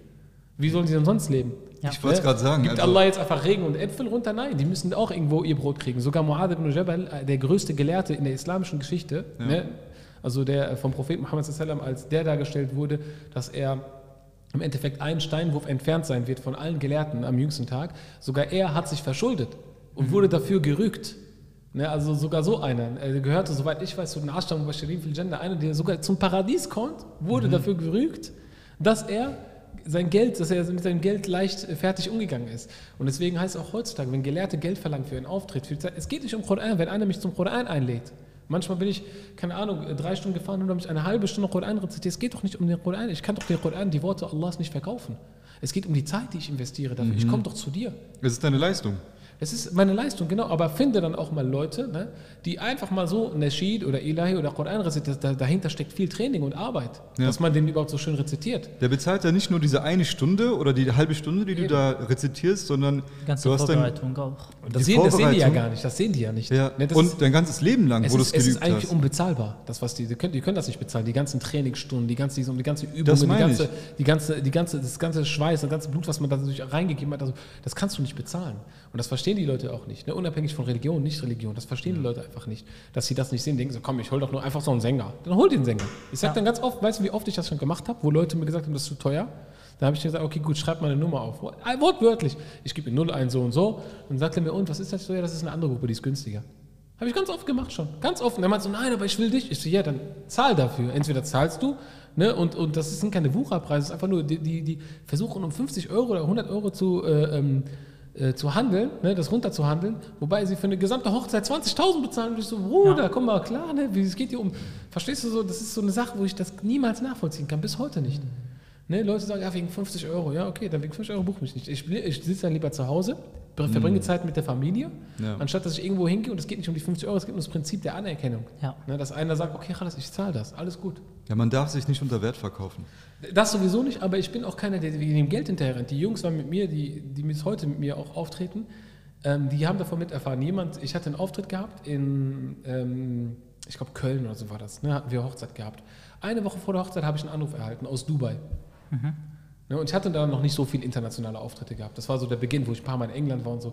Dann ruft er mich an und sagt mir einer, ey, wir haben eine Hochzeit hier nächste Woche und so weiter. Und die Hochzeit ist schon länger geplant gewesen und da war jemand eingeladen. Wer war das? Sammy Yusuf. War eingeladen, sehr bekannt. Ne? Ich dachte, okay, Ja. nicht schlecht. So, okay, und warum soll ich jetzt kommen, wenn er da ist? Äh, Der hat abgesagt. Der ist zu einer Veranstaltung gegangen, woanders, wo der wahrscheinlich mehr kassiert. Ne? Sammy Yusuf ist jetzt auch ein Der ist super bekannt. Sänger? Der ist super, äh, der ist, wenn nicht der bekannteste, mit ein, zwei anderen Leuten auf der Welt. Jeder kennt ihn eigentlich, wenn es um islamische Lieder geht. Mhm. Der hat zum Beispiel auch so Lieder gemacht, die du vielleicht kennst, dieses ähm, äh, Hasbi Rabbi. Hasbi. Rabbi Jallallah, Allahu Allah. Ja, okay, das kenn ich, ja. Fi qalbi ghayr Allah, Allahu Allah. Und so weiter. Ne? Und er ist aber sehr, sehr bekannt und er ist auch Künstler äh, pur. Ne? Und er hat anscheinend abgesagt und dann haben die mich zu dieser Hochzeit gefragt. Kannst du kommen, bitte? Und so. Die meinen, das sind eigentlich hohe Leute, kann ich mir auch vorstellen. Ich meine, wenn du Sam Yusuf zu deiner Hochzeit einlädst, ne, wo du 20 mindestens oder vielleicht 30.000 zahlst für einen Abend, ne, für einen Sänger, Ja. dann ist das schon, ne? dann musst, die müssen die Geld haben. Ne? Und äh, die meinten dann zu mir, wortwörtlich sagt er zu mir, ich frage ihn so, äh, ich sage ihm so, ich kann nicht kommen, ich habe eine Hochzeit ne, in Köln. Sag ich, ne? Und dann sagt er zu mir, also, wir, wir bezahlen dir das Doppelte. Und dann ist, so, wir haben noch gar nicht über das Geld gesprochen. Wir haben ich habe ihn nicht, äh, keine Zahl habe ich ihn genannt. Ja. Und dann habe ich gesagt, nein. Dann ist so, kann ich nicht. Ich muss kurz gucken, ich muss mal mit den Jungs reden, ob wir da irgendwas hinkriegen. Und ich habe dann die Leute von der Hochzeit angerufen, weil die wissen, dass ich komme. Die haben ganz oft immer den, das Verlangen, dass ich dabei bin, weil die wissen, manchmal geht meine Gruppe alleine, da kommt ein anderer Sänger, Vorsänger, weil ich hier vorsinge. Und dann sagen die, okay, ist nicht schlimm, wenn du nicht da bist. Das mache ich auch ab und zu. Da frage ich, ist das in Ordnung, wenn ein anderer kommt, weil die haben sozusagen gebucht mit mir. Und die meinten dann, nee, ist besser, wenn du kommst und so. Ich wollte nicht respektlos sein. Und dann habe ich den angerufen, sage, geht nicht. Also wir zahlen das Dreifache. Ich so, du weißt doch immer noch nicht, was ich bringe. So habe ich ihm das gesagt. Und der hat das nicht verstanden. Ich so, ich kann nicht. Und dann hat er mich sogar bis einen Tag vor der Hochzeit immer noch angerufen, weil er die Hoffnung hatte, ich komme. Ich bin, nie, ich bin niemals hingegangen. Am Tag der Hochzeit haben mich die Jungs angepöbelt, die meinten, bist du doof, warum gehst du nicht Dubai und so. Ich war noch nie in meinem Leben Dubai, nur am Flughafen einmal. Ne? Und die meinten dann zu mir so, hättest, wärst du mal gegangen. Natürlich, wenn, du jetzt um, wenn es ums Geld gehen würde, wäre ich locker gegangen. Ich hätte wahrscheinlich das Zehnfache oder mehr bekommen dort. Aber das ist, ich habe so, das sind meine Grundprinzipien. Wenn ich jetzt irgendwo eine Veranstaltung, eine Hochzeit habe oder kann, ich sage zu, alles Bismillah, weil das ein Versprechen ist wertvoller als Ja. jedes Geld dieser Welt, weil du kannst nicht einfach jemanden äh, absagen, weil der andere auf einmal mehr Geld verlangt. Ne, wie, wie, also das ist so dieser 31er, so wie viel 31er willst du noch sein? Ne? Weil der andere sagt, ja, ich zahle 50 Euro mehr, okay gut, und dann gibt er mir 100 Euro, der andere sagt, ah, ich gebe jetzt 150, okay, dann gehe ich wieder dahin. Also am Ende gehst du nirgendwo hin. Ja. Ne? Und du bist kein ehrlicher Mensch. Und du Ja. musst, wenn du dem Geld hinterher rennst, rein dem Geld, was bringt es dir? Da hast du 20.000 Euro. Von mir aus, sagen wir, die hätten mir 20.000 Euro bezahlt. Was hätte ich heute- davon heute? Gar nichts. Gar nichts, null. Das ist schon lange, das ist schon verflogen, das ist schon mehrere Jahre her. Ich hätte es niemals gemerkt. Ja, also ich hätte das Geld niemals gespürt. Also zu dem Zeitpunkt, ja. Meinst du nicht, cool. dass du eine weitere Kamera hättest? Zum Beispiel, das könnte man natürlich machen, aber zu dem Zeitpunkt war ich sowieso nicht auf diesem Stand. Aber trotzdem, natürlich, das ist gut Geld, dass man das Ja. verdient. Aber, aber dieses Einmalige, so einmal, so wer weiß, was Allah damit dir gemacht hätte. So, vielleicht hättest du dann keine Baraka mehr. Alhamdulillah, ich habe äh, durchgehend Auftritte schon immer, schon seit Jahren. Ja, ne? Ich ja. habe durchgehend, jetzt Corona ein bisschen aufgehört. Ich habe, seitdem es jetzt wieder erlaubt ist, Corona, ich war jetzt schon auf fünf, sechs Hochzeiten in den letzten drei Wochen. Ne? Ich, war, ja- ich wäre ja heute eigentlich auf einer Hochzeit, weißt du ja, ne? Aber Ja. da war ich jetzt privat sogar eingeladen gewesen und so weiter. Ich bin fast, je- ich bin jede Woche auf ein, zwei Hochzeiten. Ja, du hast den Termin abgesagt, ne? Ich musste den leider absagen. Ja, Für das Problem ist, weil, weil, guck mal, seht das das gleiche Prinzip, ich habe euch vorher zugesagt. Das ist das gleiche Ja. Prinzip, obwohl eigentlich die Hochzeit ziemlich wichtig ist. Ja. Ne? Also, Also- das wissen wir wirklich wertzuschätzen. Ja, siehst Ja. du? Gekommen. Gerne, gar kein Problem, Isam, gerne. Ja. Isam, du bist eine große Nummer auf Social Media. Du hast Hunderttausende von Followern auf verschiedenen Plattformen. Mhm. Äh, Kubila und ich beginnen auch gerade erst damit. Ich denke auch viele Menschen, die uns zuschauen. Hast du irgendwelche Tipps, wie man erfolgreich in Social Media werden kann? Zum Beispiel in TikTok, YouTube, Facebook. Hast du Vorschläge, Tipps, Ratschläge? Es gibt ja immer diese einfachen Tipps, wo man sagt, ja, du musst eine Nische finden, die Leute interessiert. Ich finde das immer gefährlich. Also wenn du dich danach richtest, dann tust du vielleicht etwas, was dir nicht gefällt. Das heißt, du musst schon etwas tun, was dir gefällt. Selbst wenn es das gleiche ist, wie ein anderer es gerade schon tut. Interessant. Einfach tun erstmal. Weil am Ende entscheidet nicht der Inhalt, am Ende entscheidet ganz oft die Person. Es sei denn, du bist eine, ein Mensch, der sich gar nicht vom Gesicht her zeigt und du willst Wissen vermitteln. Das würde vielleicht klappen, ne? Du zeigst gar nicht dein Gesicht, machst videografische Videos, das kann sein, dass es trotzdem klappt. Aber die meisten tun ja mit ihrem Gesicht Social Media. Das heißt, wenn du dann vor der Kamera bist und so weiter, du musst eine gewisse Sympathie ausstrahlen, du musst Charisma haben, damit du die Leute auch packst. Und die hat halt nicht jeder. Manchmal bist du damit geboren, manchmal kannst du einiges davon erlernen. Ja. Und wenn du jetzt zum Beispiel in den sozialen Medien aktiv sein willst und erfolgreich sein willst, dann musst du das, das so hinkriegen, dass die Leute dich als Menschen mögen, als Person mögen. Es geht nicht um den Inhalt. Es geht gar nicht null um den Inhalt. Wenn du ein, ein Mensch bist, der unterhalten kann, Mensch bist, der die Menschen fesseln kann, ne, mit der, seinen Worten. Es kann sein, dass du über das gleiche Thema sprichst wie er. aber du viel erfolgreicher sein wirst, obwohl er die gleichen Worte gesagt hat, weil vielleicht diese Magie, ne, du weißt mit Magie, Ja. so dieses gewisse Etwas kommt nicht rüber. Die Leute nehmen das vielleicht nicht, ernst. er kommt vielleicht, vielleicht kommt er sogar viel seriöser rüber, aber du kommst viel sympathischer rüber. Und Sympathie spielt eine große Rolle in Social Media. Das heißt, du musst erstmal äh, mit deinen Worten umgehen können. Ja. Du musst ein gewisses äh, Wortschatz auf jeden Fall haben. Wenn du schlechtes Deutsch sprichst, wenn du jetzt in Deutschland wird es ein bisschen schwieriger, ne?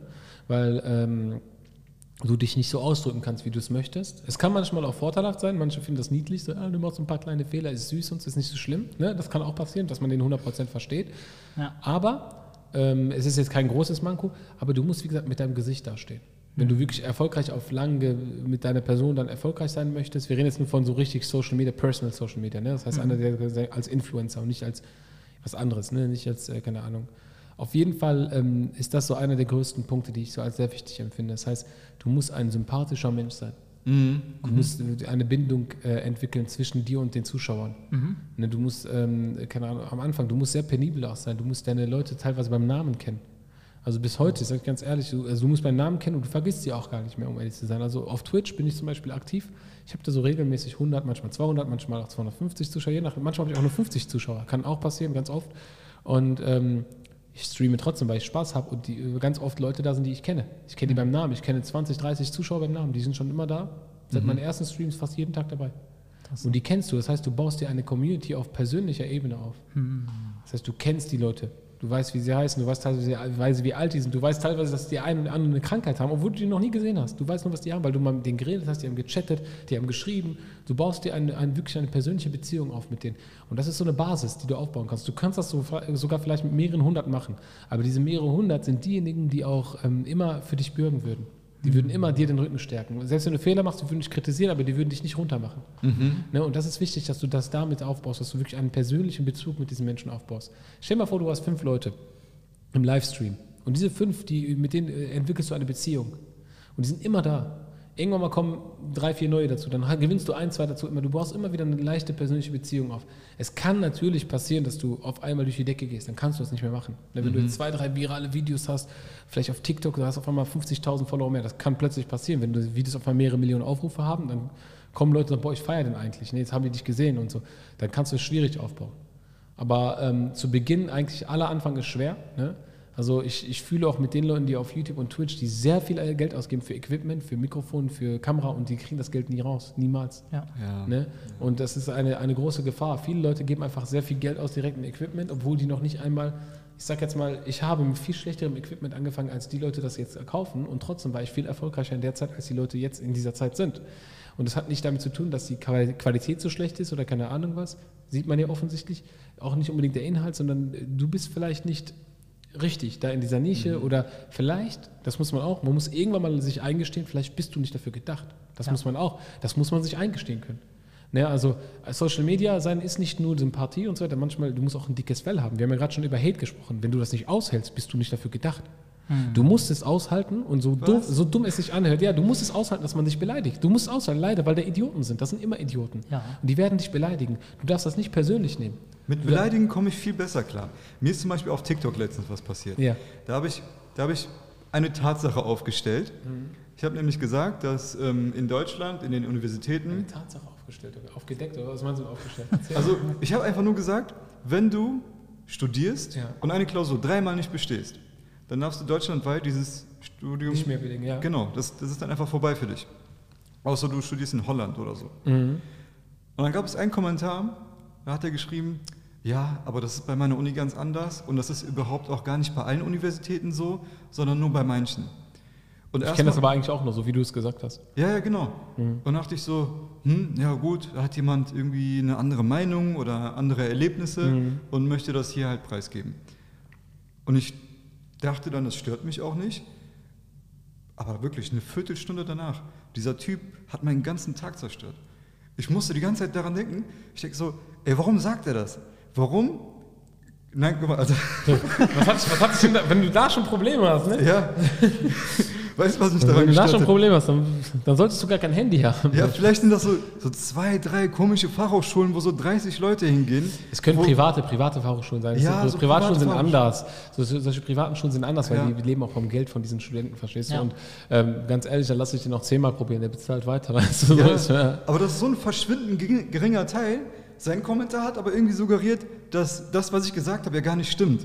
Ja. Und es Ich ist weiß, eine ich Kleinigkeit, weiß, aber es hat mich so gestört. Ich habe diesen Kommentar Ja, aber das, das, ja, das mache ich aber auch manchmal, wenn es vor allem um islamische Inhalte geht. Ich rede zum Beispiel über ein Thema, wo es äh, zehn verschiedene Meinungen gibt zum Beispiel. Und dann kommt einer und sagt, ja, das ist haram, das stimmt nicht. Dann lösche ich diesen Kommentar ganz oft. Ich lasse das nicht stehen, weil er dann den anderen Menschen vermitteln würde, er würde die Wahrheit erzählen. Ne, wenn jemand der, der Meinung ist, das ist haram oder das ist halal, oder kann, dann macht ein eigenes Video. Da soll er ein eigenes Video machen und sagen, ey, bei uns in der Uni ist fünf Arbeiten oder wir dürfen so unendlich viele. Und dann kann er erklären, warum. Und dann können aber auch Leute sich kritisch dazu äußern. Da kann er sagen, ey, krass, das bei euch ist. Normalerweise ist das ja immer so und keine Ahnung was. Ne? Er hätte vielleicht das ein bisschen sachlicher und ein bisschen genauer erklären können, sagen müssen, okay, ey, wir haben, ich bin auf einer Privatschule und bei uns ist halt ne, sowas zum Beispiel. Dann weiß man, okay, das ist privat, das eine ist öffentlich und so weiter. Also das muss man dann schon differenzieren. Und zu der Sache nochmal zurück, welche Möglichkeiten, also welche, welche Sachen du auch noch brauchst als Influencer. Also eine Kamera ist natürlich unweigerlich, ist super wichtig. Ne? Also da kommst du nicht drum herum, aber Kamera kann auch dein Handy sein. ja. Ne, Kamera kann, ich gebe euch ein Beispiel, ich glaube, ich darf das ja auch sagen, ist gar kein Problem. Mein Bruder äh, weiß sowieso, also von Kikis Kitchen, ne, viele wissen das ja auch, mein Bruder Hamza ist von Kikis Kitchen, Kiki seine, seine Frau. Und ähm, er hat begonnen mit seinem iPhone, teilweise bis heute. Die sind zweitgrößter YouTube-Channel, äh, wenn es um Kochen geht. Und die, ich kann mich erinnern, die ersten Jahre nur mit iPhone. Teilweise bis heute immer noch mit seinem iPhone 10 auf und so. Natürlich, wenn du noch höhere Qualität hast, äh, willst, natürlich haben wir jetzt Kameras, mit denen sie das aufnehmen und so weiter, aber der hat alles mit dem iPhone gemacht. Videos mit iPhone, iPhone damals mit iPhone 9 oder 8 oder sowas, ne? Da gab es ja keinen 9, gab es keinen, ne? 8 und dann 10, glaube ich, direkt. Ne? Kein Plan. Also mit iPhone 8, 7, so hat er, glaube ich, angefangen, oder vielleicht sogar 6, kann er aufgenommen, zack, aufgenommen und dann bearbeitet mit dem Handy. Der hat die ganzen kompletten Videos mit dem Handy bearbeitet. Dann nochmal in, in, äh, mit iPhone 10. Dann kam, der hat immer die neu- neuesten iPhones gekauft, damit er immer wieder noch bessere Qualität. Aber weil, weil ein Handy kannst du zugleich natürlich für andere Sachen benutzen und fürs Video und bearbeiten. Das war perfekt für ihn in dem Zeitpunkt. Und ähm, es ist, glaube ich, auch heute noch sehr, sehr komfortabel, das alles mit dem Handy zu machen. Kannst du schön mit dem Handy bearbeiten. Genau, ja. Und ähm, deswegen ist das wichtig, dass du, aber du musst nicht immer das Beste haben. Leute denken, ich muss gleich das beste Mikrofon kaufen, ich muss gleich die beste Kamera haben, damit ich gut bin, damit ich qualitativ bin. Damit ich, es gibt Leute, ne, die sind auch bis heute bekannt, die haben jetzt auch nicht dieses krasseste Equipment, sogar richtig bekannte Streamer. Ne, die haben nicht die krasseste Qualität. Also die sind einfach Leute, weil sie sympathisch sind, denen schaut man gerne zu. Die haben jetzt nicht irgendwie keine, hinter sich ähm, äh, keine Goldwände oder keine Ahnung was. So, nee, die haben einfach eine ganz einfache Kamera, die haben äh, keine Ahnung was, ein Mikrofon und so, manchmal auch nicht das teuerste, manchmal haben die gar kein Mikrofon, die haben einfach nur so Kopfhörer mit, wie heißt das, reden darüber.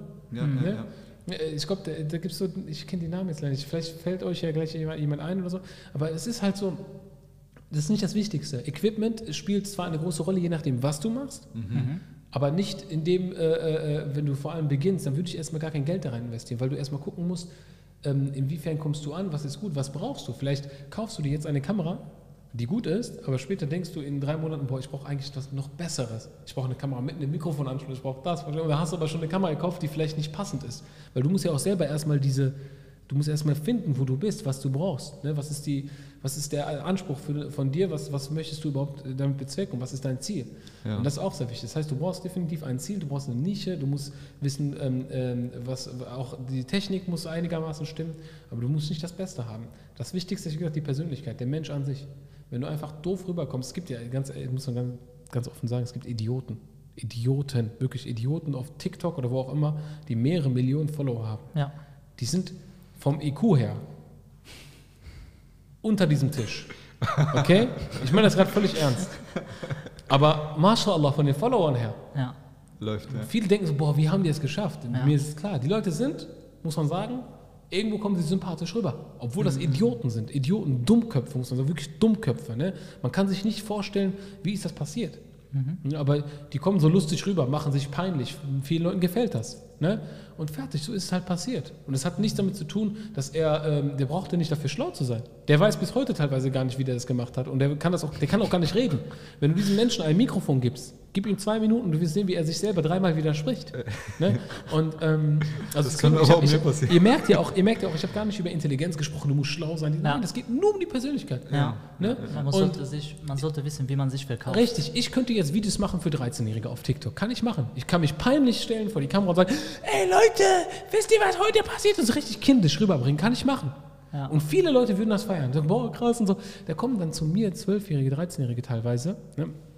Wo ich denke, die dann über gewisse TikToker oder YouTuber reden sagen, boah, ich feiere den voll, weil der macht das immer so lustig, wie der redet. So. Aber wenn ich mir das angucke, sage ich, wie peinlich ist das? Ne? Und, ähm, aber solche Influencer überleben äh, nicht lange in sozialen Medien. Das sage ich ganz offen, das kenne ich aus meiner Erfahrung. Ich bin schon seit 2012 und ich habe schon so viele Influencer erlebt, die mehrere Millionen Follower hatten, die es heute nicht mehr gibt. Die gibt es einfach nicht mehr, weil die ja auf 13-Jährige, 12-Jährige aufgebaut haben und die werden auch irgendwann mal 14, 15, 16, 17 und dann ist das total langweilig, was er macht. Aber kommen nicht 12-, 13-Jährige nach? Es kommen welche nach, aber, aber nicht mehr dieses, so dieses, es wird, die Leute werden so ab, abgehärtet davon. Okay, Ne? Die ja, ja. kommen zwar nach, aber du findest auch nicht mehr so viele. Guck mal, du baust ja auch irgendwo eine Community auf. Du, du hast keine regelmäßige Community, du hast keine starke Community, du hast einfach nur Kinder-Community. Ja. Und sobald sie erwachsen sind, sind sie nicht mehr da. Da kommen neue Kinder nach, aber das ist keine Community. Und wenn man jetzt ganz ehrlich ist, Social Media, du machst ja nicht nur, äh, viele machen es, weil sie bekannt werden wollen, viele machen es, weil sie ihre Stimme, äh, weil die was sagen wollen und andere machen es nur wegen dem Geld. Diese Menschen, die sowas machen, nur für Kinder, die werden zwar bekannt, je nachdem, was sie machen, da verdienen sie aber auch nicht so gutes Geld und nur für den Zeitpunkt. Ne? Gewohn, äh, gewöhnlich haben Kinder keine Arbeit, in Deutschland auch nicht viel Geld, um auszugeben, aber ähm, deswegen, also solche Leute verdienen grundsätzlich weniger als jemand, der Ältere anspricht. Wenn jetzt jemand über Finanzen redet, die machen unheimlich viel Geld, ne, muss man auch sagen. Ne? Also YouTube, diese Werbung und so, also die, die sprechen ganz andere Leute an. Also nochmal zurück zu der Sache, jeder könnte Influencer werden, unabhängig von seinem IQ, unabhängig davon, wie dumm er ist oder wie schlau er ist. Sympathie kann jeder gewinnen. Ne? Sympathie kann jeder gewinnen. Deswegen, also es geht um den Menschen. Ich meine, ich werfe auch gar keinem was vor, wenn er dumm ist. Ich werfe keinem was vor. Ne, nur es gibt für mich äh, Inhalte, die unmoralisch sind. Ne, und diese unmoralischen Inhalte kann ich niemals feiern, werde ich auch bis heute niemals feiern. Es gibt Leute, die dumm sind, die äh, machen zi- ziemlich unmoralische Dinge, sind auch bekannt. Und es gibt auch die Leute, die dumm sind, machen moralische Dinge, sind dafür bekannt. Mhm. Das heißt, es, es sp- es spielt keine Rolle für Social Media. Aber ich finde, die Leute, die halt, ich sag jetzt mal, dumm sind und unmoralisch sind, das ist ziemlich gefährlich für Social Media. Ein sehr, sehr schlimmer Einfluss auf die Kinder und auf die Jugendlichen in Deutschland. Zum Glück sage ich dir ganz offen, bei mir aus eigener Erfahrung, manchmal kommen zu mir so 12-, 13-Jährige und sagen, ey, die sind voll peinlich. Das sagt mir ein 13-Jähriger bei 20-, 25-Jährige, wie peinlich andere Leute sind im Internet. Ne, diese Influencer, die sich dann. Und dann denke ich, boah, krass. Alhamdulillah, zum Glück haben wir auch noch Jugendliche oder Kinder, die das realisieren. Ja. Es kommt natürlich auch mal darauf an, was sie konsumieren, was die Eltern denen zulassen und so weiter. Jetzt haben wir lange gesprochen über Social Media. Ja, es ist total interessant. Die Leute, die dann eben verlieren, so habe ich das jetzt verstanden, die haben zwar die Sympathie gewonnen, können aber keine Persönlichkeit vermitteln.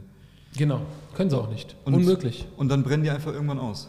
Die machen dann irgendwann mal ein Video, so, ja Leute, lügt nicht, Lügen ist nicht gut. Dann siehst du drei Videos später und machen irgendwelche Lügenwitze. Ne?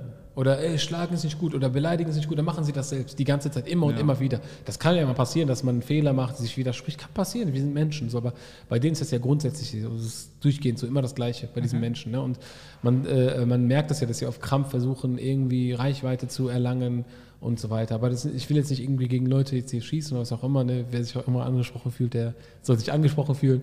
Äh, das ist ja nicht mein Problem und so. Ne? Aber was ich schade finde jetzt aus islamischer Sicht, natürlich aus moralischer, aber auch aus islamischer Sicht, finde ich das sehr, sehr schade, dass ähm, darunter auch viele Muslime sind, ne? die teilweise zigtausende, wenn nicht sogar Millionen Follower haben und peinlich. Die sind bekannt für Peinlichkeiten. Also, Isam, ich habe in einem TikTok-Video von dir gesehen, dass du ziemlich viele Dialogveranstaltungen nicht nur besucht hast, sondern auch aktiv dabei mitgewirkt hast. ja. Unter anderem auch im Bochumer Schauspielhaus. Da hast du wohl mehrere Jahre lang ähm, künstlerisch gewirkt. Kannst du erzählen, wie du dazu gekommen bist, was dich dazu motiviert, bei solchen Veranstaltungen teilzunehmen und was du für Erlebnisse da gesammelt hast? Also ich habe ja allgemein schon immer so an einzelnen kleineren Veranstaltungen teilgenommen. Ich müsste jetzt voll die privaten Sachen liegen über meine Familie, damit man das so klarer versteht, aber das tue ich halt nicht, kann ich nicht machen. Ähm, das, ist einfach, das war halt was sehr Positives eigentlich, aber weil ich halt das privat halten möchte, lasse ich das lieber privat. Aber ähm, so bin ich halt auch an diese Veranstaltung rangekommen, dass Leute mich dann erst recht eingeladen haben Und ähm, ich dann dort auch Interesse gefunden. Ich war schon so oft in der Kirche, in der Synagoge, Veranstaltungen hier, Veranstaltungen da, Aufklärung, miteinander reden, ne? miteinander statt übereinander und äh, Vorurteile abschaffen und äh, einander verstehen. Wie gesagt, nochmal zur interkulturellen Kompetenz und dass man interreligiös, ne, dass sich einander verständigt und versucht zu verstehen, warum der andere so denkt, wie er ist. Und für mich ist es immer sehr wichtig. Und ich habe zum Beispiel bei solchen Aktionen wie beim Bochumer Schauspielhaus und so weiter, es gab manchmal, wo ich gar keinen Cent genommen habe, nichts. Mhm. Ne? Manchmal gab es ein Budget, manchmal nicht. Ich, das ist so, weil viele Leute kennen das, die auch im Schauspielhaus sind, die kriegen ein sehr geringes bis gar kein Budget. Ne? Also je nachdem, wo man ist. Also Schauspieler werden nicht immer gut bezahlt. Ne? Oder mhm. Wir reden jetzt von Schauspielern, ne? während ich der einzige wirklich nicht Schauspieler war, ich war Sänger dort. Ne? Und äh, die anderen waren Schauspieler, es war ein Projekt, nannte, nannte sich Hajar. Es ging um die Geschichte von der Frau des äh, Propheten, also aus islamischer Sicht Ibrahim, aus christlicher Sicht Abraham und, ähm, und so weiter. Auf jeden Fall habe ich da teilgenommen und äh, ich wurde da kontaktiert über sozusagen über die, äh, indirekt auch über die Moschee, dass man mich gefragt hat, ob man da nicht einen Sänger hat oder einer, der Koran rezitieren kann. Und dann hat man mich halt vorgeschlagen, weil ich das so öfter gemacht habe. Und dann kam ich halt so in Kontakt mit denen. Und dann hatte ich da mehrere Veranstaltungen. Das war nicht nur in Bochum, wir waren auch in anderen Städten, in Hagen und haben auch teilweise ganz viele Projekte äh, gestartet. War sehr interessant. Das lief auch, das, dieses Projekt lief zum Beispiel, glaube ich, über eineinhalb oder zwei Jahre. Und äh, dort war ich, glaube ich, auf, sie hatten da, glaube ich, zehnmal eine Veranstaltung gehabt, war sehr interessant. Ich habe da halt gerne mitgemacht und äh, ich wurde deswegen nur angefragt. Das war für ein Projekt, wo die halt einen brauchten, der Adhan macht, auch. Ne? Mhm. Und da habe ich halt der Adhan gemacht und das war so. Das war so diese Anfrage und ich konnte halt nicht Nein sagen. Und das Geld, äh, ganz ehrlich, wenn ich das jetzt liegen würde und sagen, wie viel ich gekriegt habe für einen Abend, ich glaube 100 Euro oder so, da war ich acht Stunden, sieben Stunden unterwegs, das ist ein Furz, ne, wenn man das so ja, sieht. Ne? Dann macht man das nicht fürs Geld. Ne? Ja, ja, klar, das ist nichts so. Ne? Das ist jetzt, viele würden jetzt sagen, boah, krass, 100 Euro und so. Nein, aber ich habe ich hab auch in der Zeit, da war ich vor allem ähm, noch viel am Studieren. Ich habe auch viel Promotion-Arbeit gemacht, hätte ich mehr Geld verdient. Jeder weiß, dass man Promotion bei acht Stunden mehr als 100 Euro verdienen könnte. Ja, ne? ja. Und äh, das war jetzt eine andere, aber das hat mir halt Spaß gemacht. Ne? Mhm. Wobei nicht mehr 100 Euro, ich glaube sogar 50, ich weiß nicht mehr. Ja. Ich habe manchmal für zwei Tage 100 Euro oder so bekommen. Also war jetzt nicht so das Geld, was man da gekriegt hat. Ja. Und in einer Kurzreportage von dir, mhm. ich weiß nicht, das war glaube ich ein malaysianischer äh, Journalist, mhm. oder? Malayisch nennt man das. Ach, malayischer Journalist. Es gibt Unterschied zwischen Malaysisch und Malayisch. Malayisch sind die ähm, Leute, die richtige Malaya, äh, Malaya sind, so aus Malaysien, schon immer dort geboren. Und Malaysisch sagen die zu den Leuten, die selbst wenn es drei Generationen vorher ist, zum Beispiel Inder gibt es da viele, Pakistaner auch, weil es ja die Insel sozusagen. Ah, ne? okay. Die machen dann einen Unterschied zwischen Leute, die, Leuten, die dort schon immer sind, sozusagen. Ja. Also, ein, äh, wie nennt sich das? Die, die Alteinwohner sozusagen, ne? Ja. also wie Aborigines so. Und der andere, so, deswegen sagt man Malaya oder Malayen und Malaysisch. Malaysisch, das ist zumindest das, was ich kenne, weil auf Englisch sagen die auch Malaysian und Malay. Die machen da einen Unterschied drin. Man stelle sich vor, das macht man mit uns. Also dann gibt es einmal die Deutschen und einmal die Deutschen. Das, das, das hört sich zwar auch komisch an, aber, aber, aber die, die haben so eine Geschichte, die machen das, ich weiß nicht, warum die das so machen. Keine Ahnung, kann, man kann sagen, vielleicht ist es rassistisch, ich habe keine Ahnung. Auf jeden Fall machen die es immer so den Unterschied. Äh, selbst zwei, drei Generationen davor, so, du erkennst einem, dass er Inder ist, und dann mhm. sagt, ich bin Malaysia, ich bin Malaya sozusagen. Die, die, identifizieren sich als Malayen komplett. Die sind seit zwei, drei Generationen da. Ne? Also, wenn jetzt die Kinder deiner Kinder sagen würden, ja, ich bin Deutscher, was du sagst, ne? ist schon cringe, finde ich, ein bisschen so schwierig. Oder so. Äh, habe ich jetzt nie so betrachtet von der Seite. Ja. So, ob das jetzt, ich weiß nicht, ob die das auch so empfinden als rassistisch. Es kann auch sein, dass das nie so ein Thema war und dass das in Ordnung ist. Keine Ahnung. Ja. Ja, das kann ich gerade auch nicht bewerten, aber ich fand den Ansatz interessant, dass Menschen, die ursprünglich von woanders kommen, dass man denen einfach einen anderen Namen gibt ja. Aber nicht so wie wir, so ein Deutscher mit Migrationshintergrund, sondern. Ja, ich so finde so find aber Deutscher mit Migrationshintergrund irgendwie schlimmer. Ich weiß nicht warum. Das hört sich schon eklig an. Ja, Migrationshintergrund. So, ne? Welchen Hintergrund bitte? ja. Holzhintergrund hast du. Ja, ja, ich habe einen Holzhintergrund, genau. Ja, das, das Thema ist halt negativ behaftet wegen den ganzen Integrationsdebatten, die wir geführt das haben. Das auch, das auch. Aber allgemein so Migrationshintergrund, so. Ich weiß nicht, ey. Sag doch einfach Migranten. Ne? Sag mhm. nicht Deutscher mit Migrationshintergrund. Ich bin kein Deutscher mit Migrationshintergrund. Ich komme zwar ursprünglich aus äh, Palästina, aber ja. ich bin trotzdem deutsch. Ich bin deutscher als die Deutschen, ganz ehrlich, auch wenn ich nicht so aussehe. Ne? Mhm. Ne? Also, ich meine, ich habe eigentlich blaue Augen, ich habe mir extra braune Kontaktlinsen machen lassen, ne, ah, okay. Meine Haare blond waren ne, und habe schwarz gefärbt und meine Haut war ein bisschen heller. Ich habe einfach alles gemacht, damit ich halt exotischer aussehe. Mhm. Ne, damit ich anders aussehe. Ja. Ja, Identitätsfilm. Jetzt auch. kommen wir zurück zu dem Malay, zur Reportage, ja. ja. Der ist dich ja hier besuchen gekommen, ne? Richtig. Und dann hast du davon erzählt, also du warst in Räumlichkeiten, ich glaube, das ist eine Moschee gewesen. Auf Englisch war das, hast du alles verstanden? Ja. Mashallah. Danke. okay, erzähl. Ja, das war ein englisches Interview, ja. Ja, ja, genau, Ja. genau. Und dann hast du erzählt, dass ihr da mit Politikern in einen Dialog geht. Ja, das ist klar, haben wir auch immer gemacht. In in der Moschee in Bochum haben wir immer die Politiker eingeladen. Aha. Und äh, kurz vor den Wahlen vor allem waren sie ganz oft da und sie wollten halt sozusagen auch die Stimmen der Muslime natürlich gewinnen. Ne? Und dann hatten wir so Debatten, da waren dann Politiker von so, so wie allen Parteien immer dabei, nur nicht die AfD, obwohl die eingeladen waren, kamen aber nie. Die wollten irgendwie nie in die Moschee oder sowas wahrscheinlich. Also- ganz kurz, ganz ja. kurz. Die AfD beschwert sich ja jedes Mal, dass sie von Veranstaltungen ausgeladen werden. Soweit ich weiß, war die eingeladen, zweimal schon, die Ja. waren nicht da. Ja. Ja, also ähm, ist auf Keine jeden Fall Ahnung. sehr verwerflich. Wer eingeladen wird, der muss auch kommen. Das ist eine Sache Ja. des Respekts. Ne? Ja. Ähm, und gerade die AfD, die eben so oft kritisiert, dass sie nicht eingeladen werden, dass ihre Stimmen nicht gehört Am werden. Ende, ja, beim Ende werden die sagen, ja, Moschee, ich hatte Angst, da abgeschlachtet zu werden. Ja. Solche Sachen würden die dann halt sagen. Ne? Ja, So, ja. ich hatte schon so Befürchtungen, vielleicht komme ich da nie lebend wieder raus und so. Ja. Du weißt nicht so. Ja, so. Ähm, auf jeden Fall hatten wir solche Debatten, Diskussionen und ähm, es gab also die Möglichkeit für die Mitglieder der Moschee und auch Leute drumherum, die halt nicht offiziell Mitglieder sind, es gibt auch Besucher der Moschee, die gerne zum Gebet kommen. Dann haben wir äh, ähm, oben einen Konferenzraum, dann sitzen wir da und dann wird ganz offen gesagt, wie sieht das Programm aus bezüglich des Islams und so weiter, was diese Menschen halt dort betrifft. Und dann konnten die Menschen dort ähm, halt dazu Fragen stellen. Manchmal waren das Vertreter der Partei, des, äh, der, der Kommunen. Ne? Das sind jetzt nicht irgendwie, kommt, jetzt kommt keine Kanzlerin Merkel oder so, ne? aber das sind dann so Vertreter der einzelnen Parteien, die dann da sind. Und dann sprechen die halt darüber und dann fragen die über einzelne politische Themen, äh, vor allem die halt natürlich auch die Moschee betrifft. Ne? Und auch allgemeine Sachen, sei es auch von mir aus Rente oder was auch immer. Was, und dann durften die Leute, die Zuschauer, kritische Fragen stellen. Und dazu mussten die sich dann halt äußern immer wieder. Und das war wie so diese ganzen Fernsehdebatten, dass dann ein Moderator das dann auch gut moderiert, ne, sehr professionell, der dann auch jedem seine gewisse Zeit gibt, seine ein, zwei Minuten immer so mit Stimme, Stoppuhr manchmal, so, ja, okay, jetzt vorbei, Punkt, weiter, nächster, jetzt darf er. Weil wenn du als Politiker nicht in der Lage bist, eine Frage in einer gewissen Zeit zu beantworten, dann kann das sein, dass du kein guter Politiker bist, obwohl Politiker gut reden können, ne? also reden sollten. Ja. Und Ja. ähm, aber trotzdem gibt es Politiker, die viel um den Brei herumdrehen und zwei Minuten trotzdem keinen Punkt gefunden haben und ja, versuchen dir so ein bisschen Honig um den Mund zu schmieren und dann ja, passiert das. Aber das fällt dann auch dort natürlich auf. Aber das ist immer sehr positiv gewesen, fand ich. Ich fand diesen Austausch sehr, sehr positiv, um ehrlich zu sein. Ne? Und ähm, ja, das ist halt oft passiert bei uns in der Moschee, genau. Also immer vor allem vor so Kommunalwahlen oder Bundestagswahlen. Welche Parteien sind da besonders gut weggekommen? Boah, das kann ich nicht sagen, weil das ja so meine subjektive Wahrnehmung ist. Wir, wir, sind, wir sind, ich meine, äh, jeder hat so seine eigene. Ich kann mir nicht vorstellen, dass die Muslime sagen, naja, komm, wir, wir wählen jetzt alle SPD, wir wählen alle CDU und dies und das. Nein, überhaupt nicht. Also ich kann nicht sagen, welche, also die, die meistens auch gut weggekommen sind, glaube ich. Meine, was war das, die FDP manchmal ab und zu, die, ich sage jetzt mal, die gut gesprochen haben, aber meistens enthalten die sich auch gewiss, zu gewissen Fragen, damit sie halt nicht schlecht ankommen. Verstehst Ja, du? Also ja, ja. schwierig. Ne? Also es geht ja auch um die Moschee an sich. Ne? Es geht zum Beispiel um die Moschee, um das Gebäude an sich. Welche Möglichkeiten äh, äh, kann, kann eine Partei der Moschee in Zukunft geben? Das ist ja ein Verein offiziell, das ist ja keine Moschee. Eine Moschee gibt es in Deutschland nicht offiziell, das wissen viele nicht. Du hast ja einen Verein, das ist nur ein eingetragener Verein, e.V. Mehr nicht, ne? Es gibt keine offiziellen Moscheen in Deutschland, das verstehen viele nicht. Es gibt keine Moschee als Moschee. Ne?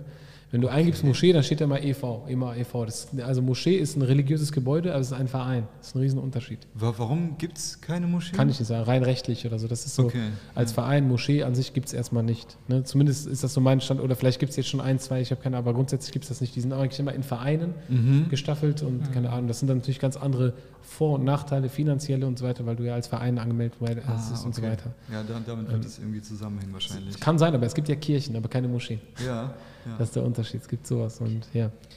Also wenn du, wenn du schon von diesem äh, aus, aus Malaysia sprichst, sprichst, weil wir haben über Malaysia jetzt nicht so viel gesprochen, aber ich fand das sehr interessant. Ich war ja einmal dort auch, ich bin, ihr müsst euch vorstellen, ähm, 18 Stunden unterwegs gewesen, weil ich in Dubai, einmal in Dubai, einmal aus Istanbul, je nachdem, äh, ich war zweimal dort in den letzten fünf Jahren jetzt und ähm, dort habe ich dann einmal in Dubai einen Stopp gemacht und einmal in Istanbul und insgesamt bist du so 16 bis 18 Stunden unterwegs. Ne? Reine Flugzeit 12 Stunden. Und du kommst dir echt vor, als wärst du, hättest du die Galaxie verlassen. Also wirklich, wärst du weg von der Erde, weil so lange fliegst du. Musst dir vorstellen, 800 oder 1000 Kilometer die Stunde fast. Ne? Ja. Die ganze Zeit siehst du nur noch Wasser. Die ganze Zeit denkst du, wann landest du? Sie- Denkst du, hast die Erde schon dreimal umdreht? So denkst du das. Ich, ganz, und die ganze Turbulenz, aber irgendwann gewöhnt sich daran. So fünf, sechs Stunden Turbulenz die ganze Zeit. Ist egal. Ne? Am Anfang ist ein bisschen Angst, denkst du, komm, ist egal, ist normal, Flugzeugturbulenzen und so. Und ähm, ich bin dahin gefahren, äh, hingeflogen, nur um eine halbe Stunde Rede zu halten. Was? Eine halbe Stunde. Rede zu halten. Also nur deswegen wurde ich immer eingeladen. Und das war dann eine sehr besondere Rede. Also vor ähm, ein, äh, zweimal eine halbe Stunde war das jeweils ungefähr. Einmal so ein Ramadan-Abend, wo ich kurz 15 Minuten Rede gab, bei der anderen eine halbe Stunde vor Kindern, vor Waisenkindern, bei dem anderen vor vergewaltigten Frauen, beziehungsweise Frauen, die vom ähm, Haus, äh, häusliche Gewalt betroffen waren. Ah, ne? okay. Und dort ging es gar nicht um den Islam. Dort ging es nur, dass ich Leute irgendwie versuche zu motivieren. Warum? Weil die Leute mich kennen. Mhm. Für die, deswegen kommen wir nochmal zu der Persönlichkeit zurück. Ne? Das ist sehr wichtig. Das heißt, wenn die sagen, ah, guck mal, Isam Bayern hat mir das gesagt. Das ist mir wichtiger, als wenn es mir irgendein so ein Fremder auf der Straße sagt. Das ist ein Riesenunterschied. Deswegen sage ich, die Person macht einen Riesenunterschied. Und deswegen haben die mich eingeladen. Also wirklich nur deswegen. Dann saß ich da und ich habe mir dann, ich bin trotzdem zehn Tage da geblieben. weil Ich dachte, komm, du fliegst doch nicht 16 Stunden, damit du, damit du ein, zwei Tage später jetzt und du kriegst ja einen Jetlag und so. Das ist so Ja, ganz ja, schlimm ja, so. Deswegen klar. genießt du dann die Zeit dort. Und Ja. man muss sagen, Malaysia ist echt ein schönes Land. Und ich, hab, ich war da jeweils zweimal zehn Tage in Malaysia. Das ist echt schön. Also zu wenig noch. Also ich wäre gerne noch 100 Tage da geblieben, ehrlich zu sein. Sehr, sehr schön. Sehr, sehr schön. Wirklich kann ich nur empfehlen, auf jeden Fall mal dahin zu fliegen. Mohammed, ich gebe dir sofort das Wort. Inshallah. Ich merke schon, dein Blick, du wolltest was sagen. Bevor wir noch weitergehen, will ich ein, eine Sache sagen. Und zwar hast du von den Turbulenzen gesprochen. Ne? Ja. Ich hatte ein bisschen Flugangst, bis ich eine Sache erfahren habe. Ja. Ist jetzt ein bisschen makaber, ne? Ich hatte ja immer Angst, dass das Flugzeug natürlich abstürzt und ich einen schmerzhaften Tod erleide. ja. Aber Ich glaube, das ist nicht so schmerzhaft. das ist eben nicht schmerzhaft. Wie, während du abstürzt, Wirst du ohnmächtig. Du wirst ohnmächtig, du kriegst das gar nicht mit. Weil der Druck und so weiter und Ja. zu schnell und so. Es kommt immer darauf an, wie das Flugzeug abstürzt. Kann auch sein, dass Ja. du eine Notlandung machst, dann bist du wach bis zum Aufprall. ja, okay. Aber wenn das Flugzeug so abrupt abstürzen würde und extreme mehrere hunderte Meter, also die Ja. Sekunde teilweise verlieren würde. ohnmächtig. Du kriegst das Es kann sein, dass du ohnmächtig wirst, ja, das kann sehr gut sein. Es hat aber, mich beruhigt, glaubst Aber du ich das? glaube, viele Flugzeugabstürze sind auch gar nicht so. Also wenn du abgeschossen bist, es kann sein, dass so, zeig mir bitte ein Flugzeug, das einfach so abstürzt. Das ist nicht so oft. Ich glaube, die sind eher so mit Problemen und der versucht das noch zu retten oder so, ne? Dann, das heißt, du wirst dann den Tod richtig krass spüren, so mit richtig Schmerzen und alles Mögliche so. Ja, toll, jetzt habe ich wieder Flugangst. Ja, alles dir. gut. Mann. Nein, aber ich sag dir, äh, also ich kann dich aber beruhigen, äh, ein, ein Flugzeugabsturz ist noch seltener als ein Autounfall. Ja, aber das Schöne an einem Autounfall ist, du hast ja noch dein Lenkrad. Das heißt, selbst wenn. ja, willst du jetzt das Flugzeug fliegen oder was? Nee, ich meine halt nur, das Schlimme ist, wenn das Flugzeug abstürzt, dann hast du keine Kontrolle mehr darüber. Okay, aber, äh, kann, äh, aber die meisten Abstürze geschehen auch deswegen, nicht nur wegen Turbulenzen, sondern vielleicht, weil der Pilot was falsch gemacht hat. Ne? Und Ja. ich saß mal zufällig neben einem, der genau sich mit Autopilot beschäftigt hat. Das war schon vor drei, vier Jahren und hat gesagt, es wird bald Flugzeuge geben ohne Piloten. Und ähm, hört sich jetzt so voll komisch an, so wie kann das sein? So. Und er meinte zu mir, es gibt die eigentlich schon, die Leute merken das gar nicht. Warum? Weil der Autopilot, der fliegt der Autopilot. Das Einzige, was er noch macht, ist äh, Landung und äh, wie heißt es aber es kann auch sein, dass das bald auch komplett nur noch Computer übernehmen. Ne? Ja, Aber er hat gesagt, es wird trotzdem ein Pilot vorne sein. Warum? zur Sicherheit, ne? falls er nochmal einspringt. Nein, gar nicht. Wegen Vertrauensproblemen von den Leuten. Ah. Nicht wegen der Sicherheit. Sie brauchen Krass. einfach vorne jemanden, der dann einfach nur da ist. Damit man weiß, ah, da ist ja jemand so. Man verlässt sich auf den Piloten mehr als auf die Computer, obwohl die Computer sicherer und besser sind. Ja. Das muss ich dir ja vorstellen. Das ist ein komplett anderes Thema, aber Ja. ein sehr interessantes Thema auch Ja. gleichzeitig. Ne? Also er hat auch gesagt, bald wird es Taxis geben ohne äh, Piloten. Das hat er mir vor drei, vier Jahren gesagt. Mittlerweile gibt es schon viele Tests in verschiedensten Ländern. Mhm. Und das ist einfach so. Ne? So fallen natürlich Jobs aus, viele würden sich beschweren, aber andere Jobs kommen immer wieder. Ne? Das, Ja. Damals gab es immer, ja, Jobs gehen weg und so. Jetzt kommen immer wieder neue Jobs. Ja, ja, ja, das stimmt. Ja. Jetzt können wir das Thema wechseln. Sehr interessantes Gespräch, äh, Ja. lieber Isam. Wir kommen Stück für Stück zu Ende. Äh, bevor wir Schluss machen, haben wir ein paar Fragen an dich. Ja. Äh, der Teil heißt Kurzfragen, kurze Antworten. Ja. Genau, die erste Frage lautet: Was war das letzte Buch, das du gelesen bzw. gehört hast? Boah. Ich lese schon lange nicht mehr so viel, bis gar nicht, um ehrlich zu sein. Ich habe viel für die Uni damals immer gelesen. Ich habe das letzte Buch vielleicht vor einem halben Jahr, dreiviertel Jahr gelesen. Das war das Buch von Imam al-Rasali. Aha. Ähm, das Elixier der Glückseligkeit zum Beispiel. Ein sehr schönes, interessantes Buch. Ja, das war halt so, kann ich auf jeden Fall jedem empfehlen, allgemein so. Das geht jetzt gar nicht so tief islamisch, es geht ja darum, sich selber zu sehen, sich selber zu erkennen, seine, ähm, se, se, seine, seine äh, wie nennt sie, Einzigartigkeit als Mensch und die Kreation, die Allah dir gegeben hat, ne, so wie du bist. Ne, dass du das erkennst. Ne? Und sehr, sehr schöner Satz, wo der, der, den er gesagt hat, so, dass man das äh, erkennt, dass Allah dich perfekt erschaffen hat, aber trotzdem mit, mit diesen Schwächen, dass das zum Perfektionismus gehört. Aha. Dass du gleichzeitig stark bist, aber trotzdem irgendwo schwach, so dass Allah dich bis zu einem begrenzten, bis zu einer begrenzten Möglichkeit perfekt erschaffen hat. Ja. Du bist eigentlich perfekt. Und dass er, dass er auch noch gesagt hat, dass die Organe wie Soldaten betrachtet werden müssen. Jeder Organ, äh, jedes Organ arbeitet mit dem anderen zusammen. Ja, dass das so ein äh, perfektes Zusammenspiel ist, von, äh, perfektes Zusammenspiel von allen Organen. Das fand ich sehr interessant. Und der redet sehr viel darüber, über dieses Selbsterkenntnis, dass man das eingesteht, dass man sagt, ey, ganz ehrlich, guck mal, ich habe ja nur ein Ohr. Leute mit zwei Ohren schätzen das nicht. Verstehst du? Die denken, das ist normal. Für mich ist es aber auch normal mit, mit zwei Augen. Aber sobald wir krank werden, merken wir, oh, wir haben das nicht geschätzt. Ja. Ja. Und das ist ungefähr so, es geht auch so in diese Richtung, dass man sich selbst auch wertschätzt, das, was man hat, von Allah bekommen hat. Das fand ich sehr interessant in diesem Buch. Es gibt ein arabisches Sprichwort zu der Gesundheit, das sagt, die Gesundheit ist eine Krone auf den Köpfen derjenigen, die gesund sind. Aber das sehen sie nicht. Nur diejenigen, die krank sind, sehen ja, diese ja, Krone auf diesen Köpfen. Ja, Sehr sei denn, du reflektierst, du schaust in den Spiegel, dann siehst du das manchmal, ja. Wenn du reflektierst, dann geht das. Genau. Isam, du warst in sehr unterschiedlichen Orten in der Welt. Was, ist, Mhm. was war für dich der schönste Ort, an dem du bis jetzt in deinem Leben gewesen warst? Schwierige Frage. Also, ich war noch nie in Amerika, um ehrlich zu sein. Viele sagen, Amerika soll immer schön sein und so. Ich kann natürlich nur das jetzt beurteilen, was ich selber gesehen habe. Boah, ich kann nicht einfach sagen, das ist der schönste. Schwierig. Ich war in Spanien an verschiedensten Orten auch. Ne? Also auch schön. Spanien finde ich sehr, sehr schön zum Beispiel. Hat viele schöne Orte. Ich finde die Strände auch unglaublich schön, aber auch diese, diese Berge neben den Stränden, diese Hügel und so, wo man da hoch und runter gehen kann und so. Ich finde das richtig schön. Ne? So diese alten Gebäude, die noch da erhalten sind. Ja. Jordanien war ich im Schloss von Salahuddin, der ist ja bekannt, Saladin, ne? Und ähm, sehr, sehr bekannt, der halt äh, Palästina oder Jerusalem zurückerobert hat. Und so, sehr interessant, auch sehr, sehr schön. Das sind so verschiedene, jede, jede Stadt oder jedes Land hat andere Orte und kulturell, so von den Menschen her und auch so dieser Mix fand ich Istanbul extrem. Also Istanbul ist extrem, ne? also wirklich extrem. Also Istanbul hat, hat sowohl das und das so auf beiden Seiten extrem. Du hast so, bist, auf einmal bist du in Asien, dann bist du doch in Europa, dann Asien, du weißt gar nicht, wo du bist manchmal. Ne? Und ich finde das aber diese Mischung von, von Essen, von äh, Technik, von äh, Kultur und so, ich finde die super schön in Istanbul, sage ich ganz ehrlich. Also ich habe, glaube ich, selten was Schöneres gesehen. Vor allem, weil du ganz schnell mal so mit dem Schiff mal rüber nach Asien fahren kannst. Ne? Und dann merkst du, du bist in Asien, so, du merkst das schon auch die Kultur, da sind kaum Touristen. Ne? Und dann fährst du wieder zurück mit dem Schiff, dann siehst du wieder, okay, viel Ja. mehr Tourismus und so weiter. Aber ich finde es schön, diese Mischung zu haben. Sehr wichtig, dass sie das noch äh, erhalten lassen, ne? dass man diese Kultur noch beibehält. Und auch Istanbul sehr schön. Du siehst eine Moschee, Riesenmoschee, extrem schön. Und hinter dieser extrem schönen Moschee siehst du eine schöne große Kirche.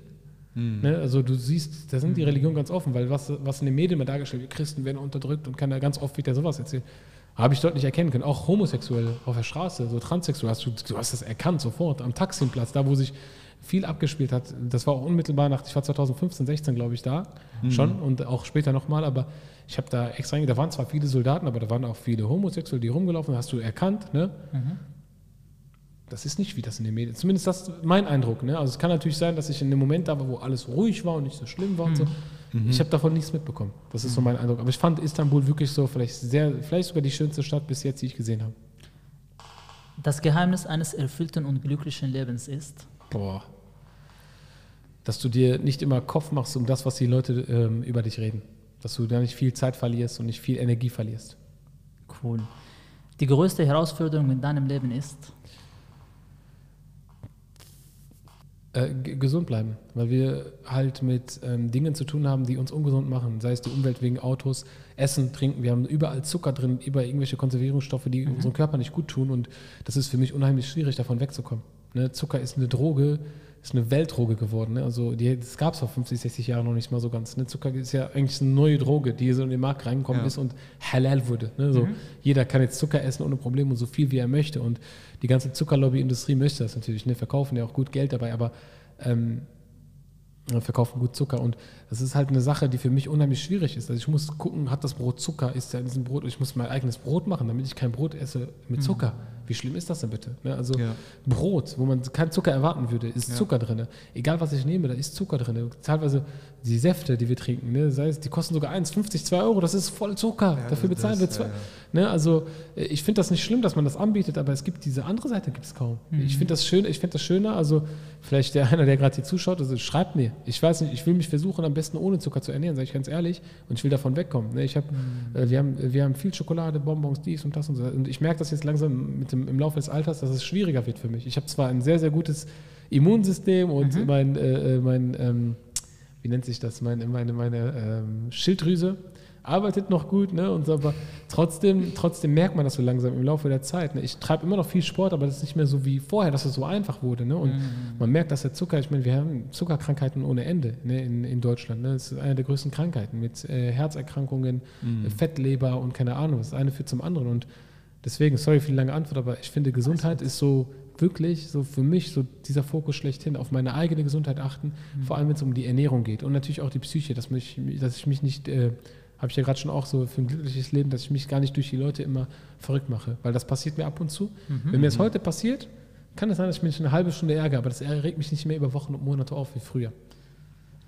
Cool. Du hast gesagt, dass Fehler sehr wichtig sind, Mhm. denn dadurch erkennt man, dass man den falschen Weg gegangen ist und halt probiert was anderes. Man muss nicht den falschen Weg gegangen sein. Also man kann äh, Fehler machen, wobei man gerade den richtigen Weg gegangen ist, nur vielleicht äh, die, die falsche Schraube geschraubt hat, ne? vielleicht irgendwas abgeschraubt hat, wo gerade etwas dann unsicher sitzt ne? oder einen falschen Schraubenzieher benutzt hat. Also man muss es schon, ja, also man macht Fehler, damit man, äh, äh, man macht ja die Fehler nicht bewusst, ne? man macht aber Fehler.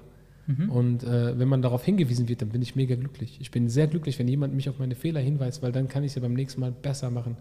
Stell dir mal vor, ich schieße immer rechts am Tor vorbei, immer und immer wieder und keiner sagt mir, wie es geht. Ja. Und ich denke so, boah, was mache ich falsch? Und ich habe keine Ahnung. Dann sagt er dir, ja, du musst den Fuß anders machen, du musst so. Also es ist jetzt ein ganz einfaches, ein plausibles Beispiel, aber irgendeiner muss dir es doch sagen, der es vielleicht schon kann, vielleicht weil er talentiert ist, vielleicht weil er es woanders gelernt hat, irgendein anderer und so. Und man muss offen sein, egal wie alt er ist, egal wer das ist, der es dir sagt, wenn er dir was sagt, wo du denkst, ey, das hat Hand und Fuß, dann spielt das keine Rolle. Ob er jünger ist, ob er äh, einer anderen Religion angehört und so weiter, weil das ja das Menschliche betrifft. Was denkst du, was ist der größte Fehler, den man im Leben nicht begehen darf? Boah, es gibt viele große Fehler, aber es ist doof, weil dann, wenn ich jetzt einen Fehler sage, dann sind die anderen Fehler nicht so schlimm, heißt das. Es ist immer so subjektiv. Stimmt. Also natürlich, wenn du einen Menschen tötest, einen Menschen tötest, hast du, äh, hast du seine, seine Zeit beendet. Du gibst diesem Menschen keine Möglichkeit mehr, irgendwas neu zu machen, besser zu machen. Und ich finde, das ist so das Schlimmste, was du tun kannst, wenn du Menschen tötest. Also äh, das ist, das ist ein Fehler, das ist, ein, das ist kein Fehler, das ist eine Katastrophe. Ja. Ne, das ist eine Schande, äh, wenn man einen Menschen tötet oder für den Tod von einem Menschen verantwortlich ist. Ich finde das eine Schande und das ist eine Sache, die man, die ist unverzeihlich, finde ich als persönlich jetzt. Ne? Aus islamischer Sicht ist sogar das zu verzeihen, ne? wenn, wenn ähm, bereut wird und um Entschuldigung gebeten wird. Aber für mich jetzt persönlich, wenn ich denke, boah, das ist ultra gefährlich und schlimm, weil du, du hast die Zeit beendet des Menschen. Du gibst diesem Menschen keine Möglichkeit mehr zu reden, zu atmen, zu sich zu wehren oder irgendwas zu sagen. Und das ist dann für mich schon so das Schlimmste, was du tun kannst. Manchmal kannst du aber auch Menschen töten, das darf man auch nicht vergessen, mit Worten, indem du nichts tust. Das darfst du auch. Also du kannst auch einen psychisch kaputt machen und der lebt einfach nur noch. Der ist einfach nur körperlich da, aber geistig ist er schon im Grab, so ungefähr. Ja. Also der ist schon tot eigentlich so. Das kann auch sehr gefährlich, kann in die Hose gehen, je nachdem, wie, wie man mit Menschen spricht. Ich kann es mir beim, beim besten Willen nicht vorstellen, dass jemand, keine Ahnung, mit 20 irgendwo was gehört hat und äh, wartet, bis, bis er 80 ist, damit er stirbt. Also ich kann, es gibt bestimmt solche Menschen, die psychisch so krank sind, an Depressionen erleiden, ihr ganzes Leben lang, weil jemand die falschen Worte ausgesucht hat zum, richtigen, äh, zum falschen Moment. Und äh, Worte könnten, ne, weil du gerade vom Schwert gesprochen hast, äh, hier mit Social Media, Worte sind auch Schwerter. Worte Ja. sind wie ein Messer, je nachdem, wie du sie anwendest. Und die können unglaublich, unglaublich gefährlich sein. Viele unterschätzen diese Worte. Ich meine, das siehst du bei mir in Social Media. Wenn ich irgendein Video rausbringe, das vielleicht polarisierend ist, so viele Leute fühlen sich angegriffen. Aber ich rede ja nur. Ich rede ja nur. Ich habe ja nichts gemacht. Ich spreche ja nur. Aber daran siehst du, wie wertvoll das ist, Worte von sich zu geben und was für einen hohen Stellenwert das hat als Mensch, wenn man miteinander spricht. Wenn ich was dazu sagen kann. Wir leben in einer Zeit und ähm, ich glaube, das ist das erste Mal, dass wir das in unserer Menschheitsgeschichte so erleben, wo das gesprochene Wort teilweise mächtiger ist als das geschriebene Wort. Und Aber das war eigentlich schon immer so, finde ich. Also schon immer. Das Geschriebene, durch- wird, das Geschriebene wird ja erst geschrieben, wahrscheinlich durch das Gesprochene. ja, früher wurde es aber nicht aufgenommen. Das heißt, du, konntest, du kannst so, das, das. Wort Okay, ja. immer, wieder, immer wieder nehmen und das kann einfach ein viel, eine viel größere Reichweite erlangen, als, als früher, wenn jemand zu einer Menge, Menge gesprochen hat, dann hat das die Menge mitbekommen. Ja, weil du aber auch nicht diese Möglichkeiten hattest natürlich. Du hast einfach Genau. vor 100 Leuten gesprochen, 200 von mir. Du konntest jetzt nicht in einem Stadion sitzen, wo 50.000 Leute sitzen und jeder hat dich gehört. Ne? Ja. Also diese, diese Filme, die wir immer so kennen, wenn so Kriege geführt werden, wo 50.000 Mann stehen und dann redet der so, ja, und ihr hört mich alle und dann schreien alle, uh, die haben den gar nicht gehört. Ne? Also, Klar. Weißt, du, ich meine, so 90 Prozent hat den gar nicht gehört, wenn nicht sogar fast alle. Also nur die erste Reihe hat den wahrscheinlich gehört und sagt, ja, cool und so. Ne? Und es gab bestimmt auch Möglichkeiten hier mit sowas Megafon-ähnliches und so, gab es bestimmt so, ne? Also, oder doppelte Sprecher im Islam gibt es das ja, ne? Bis heute ist das ja erhalten geblieben. Viele kennen das ja gar nicht. Wenn wir zum Beispiel äh, Mekka oder Medina gucken, wenn die gerade beten, dann sagt der äh, zum Beispiel der Imam, der sagt dann Allahu Akbar, dann fängt er an zu beten. Und was hören wir danach? Noch einer, er sagt Allahu Akbar, ne, wiederholt das ganz oft, musst du gucken. Sami Allah liman hamid, der Imam sagt, Sami Allah, die wiederholt das sozusagen für noch weitere Lautsprecher, aber das ist auch ein, eine Tradition, die sogar bis heute ist, oder das ist ein Teil des Islams. Ähm, in dem, Im Gebet, wenn jetzt zum Beispiel 20 Reihen sind und ihr habt kein Mikrofon, dann ist es okay und in Ordnung, dass einer, der vielleicht gerade den Imam noch hört, das für die Hinteren wiederholt. Ne? Deswegen, also zur Sache mit hier Lautsprecher und so weiter, sowas gab es früher halt nicht. Ne? Und wenn du jetzt zum Beispiel sagst, das Gesprochene war niemals so wertvoll wie heute, doch, das Gesprochene war damals auch sehr wertvoll, nur es gab nicht die Möglichkeit, das so weit zu verbreiten wie heute. Mächtiger meinte ich. Also nicht immer, genau nicht immer, teilweise. Es war, schon, es, war, es war schon immer sehr, sehr mächtig. Natürlich, das Geschriebene ist einfacher zu verteilen. Ne? Das kannst du natürlich schreiben, dies und das, aber das war auch nur begrenzt. Ne? Also Ja, das war ja. auch nur begrenzt. Und äh, das konntest du jetzt auch nicht. Früher gab es keinen Buchdruck und so. Ne? Vor mehreren hundert Jahren war es nicht einfach, hier komm, wir drucken mal schnell Bücher, gehen Social Media, gab es nicht. Heute kannst du innerhalb von einem Bruchteil von 0,001 Sekunden nach Amerika ein Video verbreiten lassen. Mhm. Ne? Und das Video hat 100 Millionen Aufrufe und da haben so viele Menschen gesehen wie noch nie zuvor. Ne? Also, aber das gibt es ja erst, dieses System gibt es ja erst seit 10, 15 Jahren. Darfst nicht vergessen, Social Media. Das ist was das ist ziemlich Neues. Die sind gerade mittendrin und wissen noch gar nicht, welche Ja. Auswirkungen das haben wird. Ich, als Beispiel jetzt, ne? Parteibücher werden ja von der, von der Bevölkerung gar nicht mehr so oft gelesen. Viel, viel öfter geht man halt auf Videos oder, Genau. oder auf irgendwelche Podcasts auch. Ne? Aber das ist auch gefährlich. Ne, stell dir mal vor, jemand im Video gibt dieses Parteibuch falsch rüber. das passiert. Es kann sein, dass einer ist, der zum. Beispiel, sagen wir, sagen wir, ja, sagen wir, der, der ist jemand, wir müssen ja ganz fair bleiben. AfD hat äh, hier und da Punkte, die auf jeden Fall zu kritisieren sind, ne, muss man kritisieren und teilweise für mich auch unmoralisch sind, aber okay. Aber stellt euch jetzt mal vor, und das, ist, aber das, hat, das Recht hat die AfD, dass sie richtig dargestellt wird. Ne? Dass sie richtig dargestellt wird, dass jemand kommt und sagt, ey, äh, ähm, die AfD macht so und so. Jetzt kommt aber einer und sagt irgendwas, was nicht stimmt. Das ist nicht fair. Das Ja. ist nicht in Ordnung. Also jeder hat das Recht, dass sein Parteibuch vernünftig dargestellt wird. Aber stell dir jetzt mal vor, du gehst da, da ist jemand, der ist ein CDU-Wähler, macht ein Video und dann stellt er bewusst Dinge einfach nur äh, hervor, die AfD vielleicht schlecht darstellen, aber die Punkte, die vielleicht für die AfD sprechen könnten, lässt er außen vor. Ne? Damit er sagen kann, ja, guck mal, alles Kacke bei denen, so voll schlecht. Das kann auch, ich kann es mir auch vorstellen. Deswegen muss man immer aufpassen, wenn jemand zum Beispiel über die AfD oder über andere Parteien spricht, ne, dann sollte er, ähm, wenn das jemand sagt, dann zumindest immer belegen können ne, und die Möglichkeit geben, dem anderen auch nochmal weiter zu recherchieren. Trotzdem, trotzdem kann das Video mega gefährlich sein, weil sich viele Leute gar nicht darum scheuen, sagen, ja komm, kein Bock noch das Buch zu lesen. Ne? Genau. Und ich vertraue einfach, dass er es so richtig gesagt hat. Das ist sowieso das, was ich von der AfD kenne zum Beispiel. Ne? Also ich werde sowieso nicht die AfD wählen, das sage ich ganz offen, ne? aber egal. Ne? Ich sage jetzt nur faires halber. Man muss fair sein ne? gegenüber jeder Partei. Ja. Man muss äh, fair sein und jedem die Möglichkeit geben, gehört zu werden. Ich meine, deswegen ist die AfD ja auch im Bundestag. Ne? Und ähm, ich fand den Satz natürlich krass. Ich weiß nicht, welcher Politiker das war, gesagt hat, das ist das erste Mal, dass Nazis wieder im Bundestag sind seit über 70 Jahren oder sowas. Ne? Also da hat er ganz offen die AfD als Nazis bezeichnet. Ähm, ich passe nur davor auf, weil ich glaube nicht, dass jeder von denen ein Nazi ist. Genau. Ne? Und, ähm, aber äh, trotzdem ist es halt eine Sache, guck mal, trotzdem hat man denen die Möglichkeit gegeben, im Bundestag zu sprechen. Deswegen muss man immer fair sein und die Perspektive, je nachdem, wer darüber redet, kann sein, dass er die extra in den Dreck zieht oder auch andersherum. Kann alles sein. Deswegen muss man als Mensch immer kritisch sein. Ich habe ja gerade die Eier vorgelesen, äh, wo die Engel sogar Allah äh, kritisch gegenüber waren, wo sie sagten, willst du etwa wirklich auf der Erde Menschen erschaffen, die nur Unheil bringen?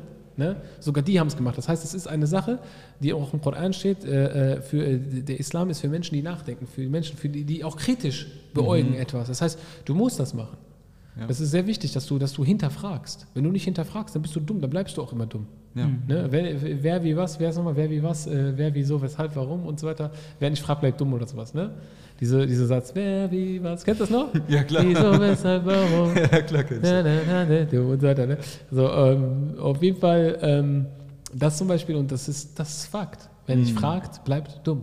Wenn du nur konsumierst, das heißt, solche YouTube-Videos von Leuten, die du vielleicht nicht mal richtig kennst und du weißt gar nicht, was die für eine Absicht haben, dann ist das gefährlich. Du musst immer kritisch sein, immer mit einem kritischen Auge äh, betrachten.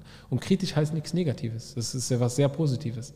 Weil bei mir meine Kritik zum Beispiel immer Neugier äh, entfacht hat, neue Neugier. Ich gucke dann das Thema und sage, boah, was war denn noch mal da? Und dann recherchiere ich ein Video über das Thema, was er in diesem Video erwähnt hat. Oder ich gucke bei Google irgendwelche äh, Sa Sachen, die dann stimmen, irgendwelche Beiträge. Stimmt das, was er gesagt hat? Und so. Ich bin so vom Typ her. Ich stoppe das Video meistens, manchmal brauche ich für ein 10 Minuten wieder eine halbe Stunde oder 40 Minuten. Einfach nur für mich selbst, weil ich das für mich selber mache. Ja, klar. Das, was ich eigentlich in den Streams dann manchmal mache auf Twitch, ne, mache ich dann für mich selbst privat. Weil ich denke so, na, was soll's so? Ich will, ich will das richtig verstehen.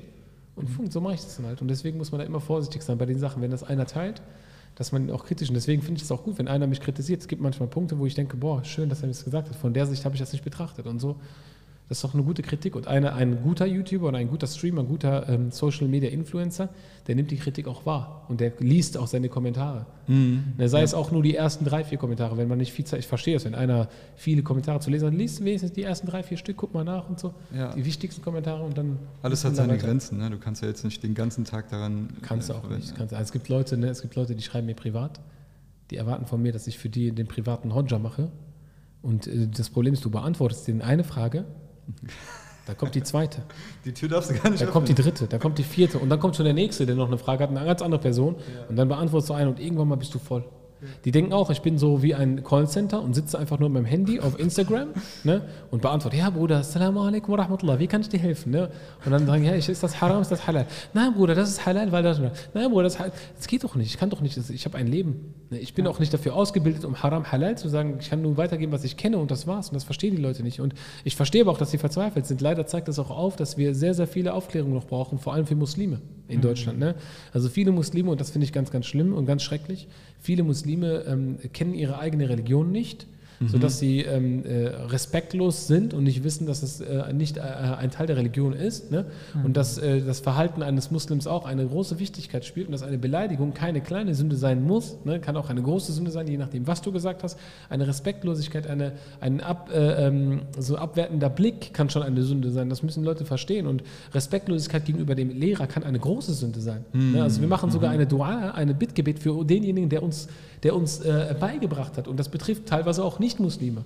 Ne? Wir machen auch theoretisch Dua für die Leute. Wir sagen, äh, äh, Allahumma, äh, ähm, äh, Subhanallah, jetzt habe ich die, äh, die, die Dua vergessen. Vielleicht kennt einer von euch. Wir können sagen, Allahumma äh, Allahumma rzuq man allamana zum Beispiel. Gib denen, was, die uns was beigebracht haben und schützt die, uns- die uns was, bei- was beigebracht haben. Belohne diese, die uns was beigebracht haben. Das ist man allamana, immer derjenige, der uns was beigebracht hat. Weil Ilm, Ilm, Wissen ist im Islam, ein, hat einen sehr hohen Stellenwert. Deswegen, guck mal, wir machen sogar extra ein Bittgebet für diese Menschen, die uns was beigebracht haben. Und das inkludiert auch den Lehrer. Ne? Oder auch Menschen, die dir was beigebracht haben. Sei es der Sportlehrer, sei es der Trainer, sei es der Koranlehrer in der Schule, in der Moschee, sei es äh, draußen irgendwo, äh, der dir was mitgegeben hat, Nasiha, also Ratschläge, dass wir für diese Menschen Dua ma- machen, weil diese Menschen uns ja vom Wissen her weitergebracht haben. Und das sind Dinge, die man mit beachten muss. Und ich sehe mich in der Pflicht jetzt nochmal so, weil wir sind ja gleich fertig und ich finde das halt sehr interessant und wichtig, dass ich mich in der Pflicht sehe, dass ich auch den Jugendlichen ähm, äh, mitgebe und auch den Kindern mitgebe, was äh, ist in Ordnung, was nicht. Auch gegenüber den Eltern sind viele respektlos. Hm, ja. Ne, gegenüber den eigenen Eltern. Das ist natürlich nicht nur äh, ein islamisches, sondern ein allgemeines soziales Problem. Und das müssen die Leute auch verstehen, dass sowas nicht geht. Ne, dass man, dass man ähm, gegenüber seinen eigenen Eltern, also, das ist deine Mutter und dein Vater. Ne? Es sei denn, die waren dumm zu dir und keine Ahnung, die haben dich wirklich schlecht behandelt, aber viele Kinder sehen das immer als schlechte Behandlung, wenn der Vater Nein sagt. Das, ist eine, das Ja. Wort Nein ist eigentlich das wi- wichtigste und mächtigste Wort eines, eines äh, äh, Elternteils. Ja. Die Leute verstehen es, die Eltern selber machen das dann falsch. Ne? Die sagen dann einfach äh, äh, immer Ja, Ja, Ja, damit das Kind Ruhe hält. Ja. Oder fünfmal Nein, beim sechsten Mal, ja gut, dann mach einfach. Das, ist- das ist das Schlimmste, Ja. weil das Kind wird dich dann immer wieder nerven bis zum Klar. sechsten Mal. Immer Ja. das gleiche, das ist Psychologie. Und ich sehe mich nur in der Pflicht, dass ich auch diese, diese, ähm, das Achlaq den Leuten ein bisschen näher beibringe. Dieses Benehmen, dass ich denen sage, ey, der Prophet Muhammad wasallam hätte sowas vielleicht nicht getan. Ne?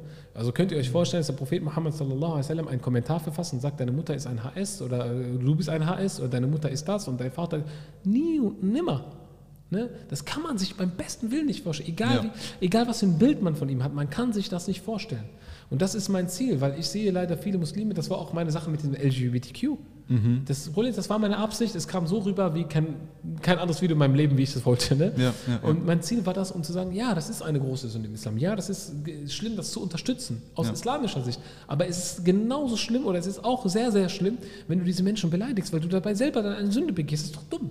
Das ist doch dumm, wenn du Menschen beleidigst, nur weil sie für dich sündigen und du beleidigst sie und dabei, dabei sündigst du selbst. Das ist doch so dumm, das ist so naiv, das ist, das ist so dumm, wirklich so dumm, wenn ich jetzt zum Beispiel, bei, das ist aber nicht nur bei dieser Sache, in vielen islamischen Themen ist das so.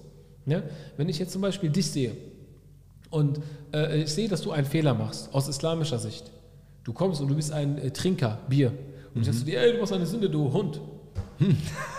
Wo habe ich denn jetzt keine Sünde? Ja, verstehst du? Wo, wo habe ich mich besser gemacht? Ich bin doch genauso, ich bin doch gerade genau am Sündigen wie du. Ja, ja. Ne? Vielleicht trinkst du Alkohol, okay, gut, aber es kann auch sein, dass du eine viel kleinere, Alkohol ist jetzt keine kleine, Sünde, aber was viel kleineres gemacht hast und ich beleidige dich und meine Sünde ist noch viel größer. Noch viel, viel schlimmer. Ja, ja, ja, ja. Ne? Und das Beste ist, dann gehe ich noch zum nächsten. Ah, ja, dieser hier, dieser Kuba, der, der hat Alkohol getrunken. Allein, dass ich das sage, habe ich schon wieder eine Sünde begangen. Ich habe selber Alkohol getrunken in dem Moment. Ja, ja. Weil, weil das für mich dann, weil ich habe die Sünde weitererzählt. Ja. Das hat mich doch gar nicht zu interessieren. Ne? Ich, ja. Verstehst du? Das heißt, diese, diese Moral von vielen Muslimen verstehe ich auch nicht. Und das ist ein Riesenproblem in unserer Gesellschaft, auch in Deutschland. Und deswegen kommen wir ganz zum Anfang zurück, sich um den, um den Nachbarn kümmern, vor der eigenen Haustüre kehren. Ne? Das ist sehr wichtig. Da Dass die Leute, die. Muslime, die kommen nicht, die, die stecken da nicht fest, die haben das übersprungen. ja. Ne, und ja. denken sich, wir müssen jetzt hier mal den Moralapostel spielen, wir machen Scharia-Polizei, gehen auf die Straße und machen die Leute fertig.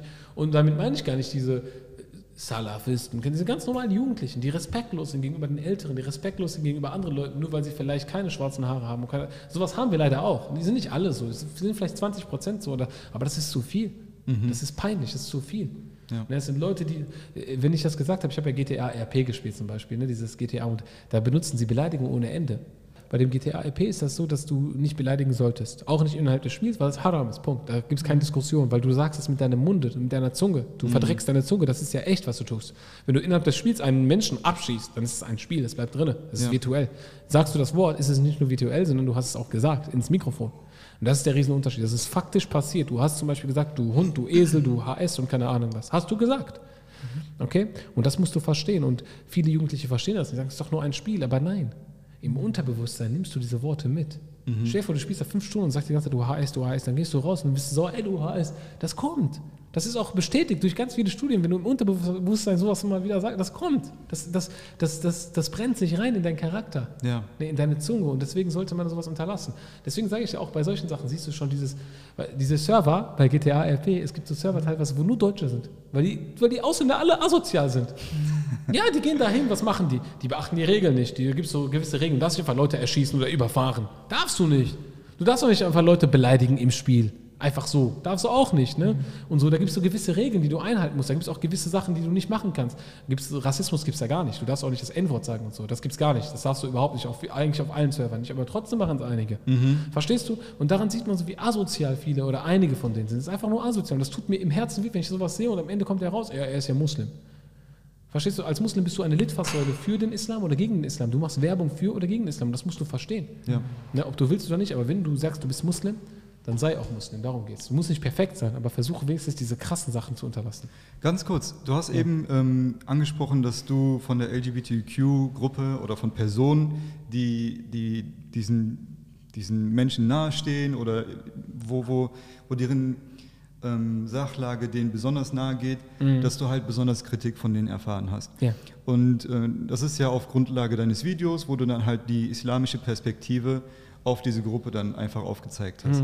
Und da ist es mir persönlich genau wichtig, ähm, einfach zu betonen, wir haben ja in Deutschland und generell in der EU nicht umsonst eine säkulare Politik, indem wir halt gesagt haben, ja, wir trennen jetzt einfach Politik von Religion, Ja. einfach aus dem Grund, weil es uns erlaubt, eine, eine liberale Gesellschaft zu schaffen. Eine Gesellschaft, die verschieden sein kann und eine Gesellschaft, die einfach ähm, ihre eigenen Vorlieben und ihre eigenen ähm, Tendenzen und was einem wichtig ist, einfach verfolgen kann.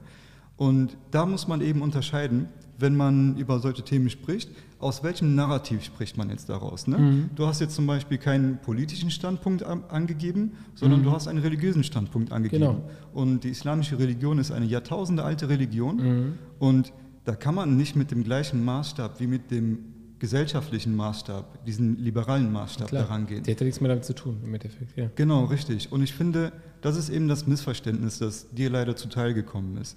Dass man eben, du hast, du hast aus der islamischen Perspektive gesprochen, der Maßstab, an dem man dich aber misst von diesen Gruppen, ist eben dieser gesellschaftliche Maßstab. Sie fühlen Genau. sich eben verletzt dadurch, dass sie sagen, hey, wie kannst du denn uns in dieser freien Demokratie, in dieser freien Gesellschaft angreifen?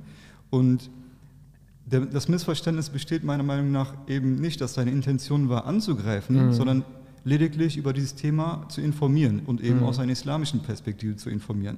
Wenn du jetzt ein liberales Narrativ angesetzt hättest, und das hast du hier mehrere Male in diesem Podcast gemacht, als du zum Beispiel über Istanbul gesprochen hast und gesagt hast, dass du es toll findest, dass eben ähm, Transgender-Personen in Istanbul ganz frei herumlaufen können, ohne irgendwas befürchten zu müssen. Da eben hast du das liberale Narrativ angesetzt, das du eben hier auch kennengelernt hast. Und das möchte ich eben einfach nur mal betonen, das ist eben ein Unterschied Also, also ist. ich finde das in Ordnung, also gut, dass sie einfach frei rumlaufen können. Also Genau. frei rumlaufen in dem Sinne, die werden nicht Ja. gejagt und so, wie das dargestellt wird. Darum geht's. Genau, und in einem Video von dir hast du auch davon erzählt, wie du damit umgegangen bist, als eine Mitschülerin von dir Mhm. Genau. ähm, sich geoutet hat und gesagt hat eben, dass sie Frauen viel lieber mag als Männer. Genau. Und da standest du hinter ihr, obwohl sie von der ganzen Klasse Sie wurde ausgelacht, vor allem von Muslimen. Sag ich Ja. ganz ehrlich. Also waren vor allem Muslimen, die sie ausgelacht haben. Und dann habe ich den, ich habe die Jungs dazu Sorge gemacht, die sich lustig gemacht haben. Ja. Ich So, ja, seid mal ruhig, dies und das, lasst, lasst mal in Ruhe, das ist ihr Ding. Genau. Und ihr habt damit nichts zu tun und keine Ahnung, was mir so, ja, aber das ist peinlich. So, nein, ist es nicht, lasst sie einfach und das ist nicht euer Ding. Punkt. Ihr mischt euch da nicht Genau. ein. Ja. Weil es geht auch nicht mehr da um diese Sexualität, es geht vor allem um die Psyche dieses Kindes. Mhm. Das darf man nicht vergessen. Du hast eine Verantwortung als, als Lehrer, du musst, du musst ja die, dieses Kind auch äh, irgendwo in Schutz nehmen. Unabhängig von der. Sexualität erstmal. Du kannst das nicht zulassen, dass ein Kind gemobbt wird oder fertig gemacht wird, nur weil es diese halt diese andere Sexualität in sich erfahren. ja, Genau. erfährt. Genau, und deswegen bin ich halt auch so froh, dass wir eben diese liberale Demokratie haben. Dadurch erlaubt, es, erlaubt man es uns, eben die Religion frei auszuwählen und auch die Religion zu leben. Ich bin zum Beispiel auch Muslim, ich würde aber auch eben, ebenfalls hinter diesem Mädchen stehen und sie verteidigen. Und ich würde auch kein einziges Wort auf sie zukommen lassen.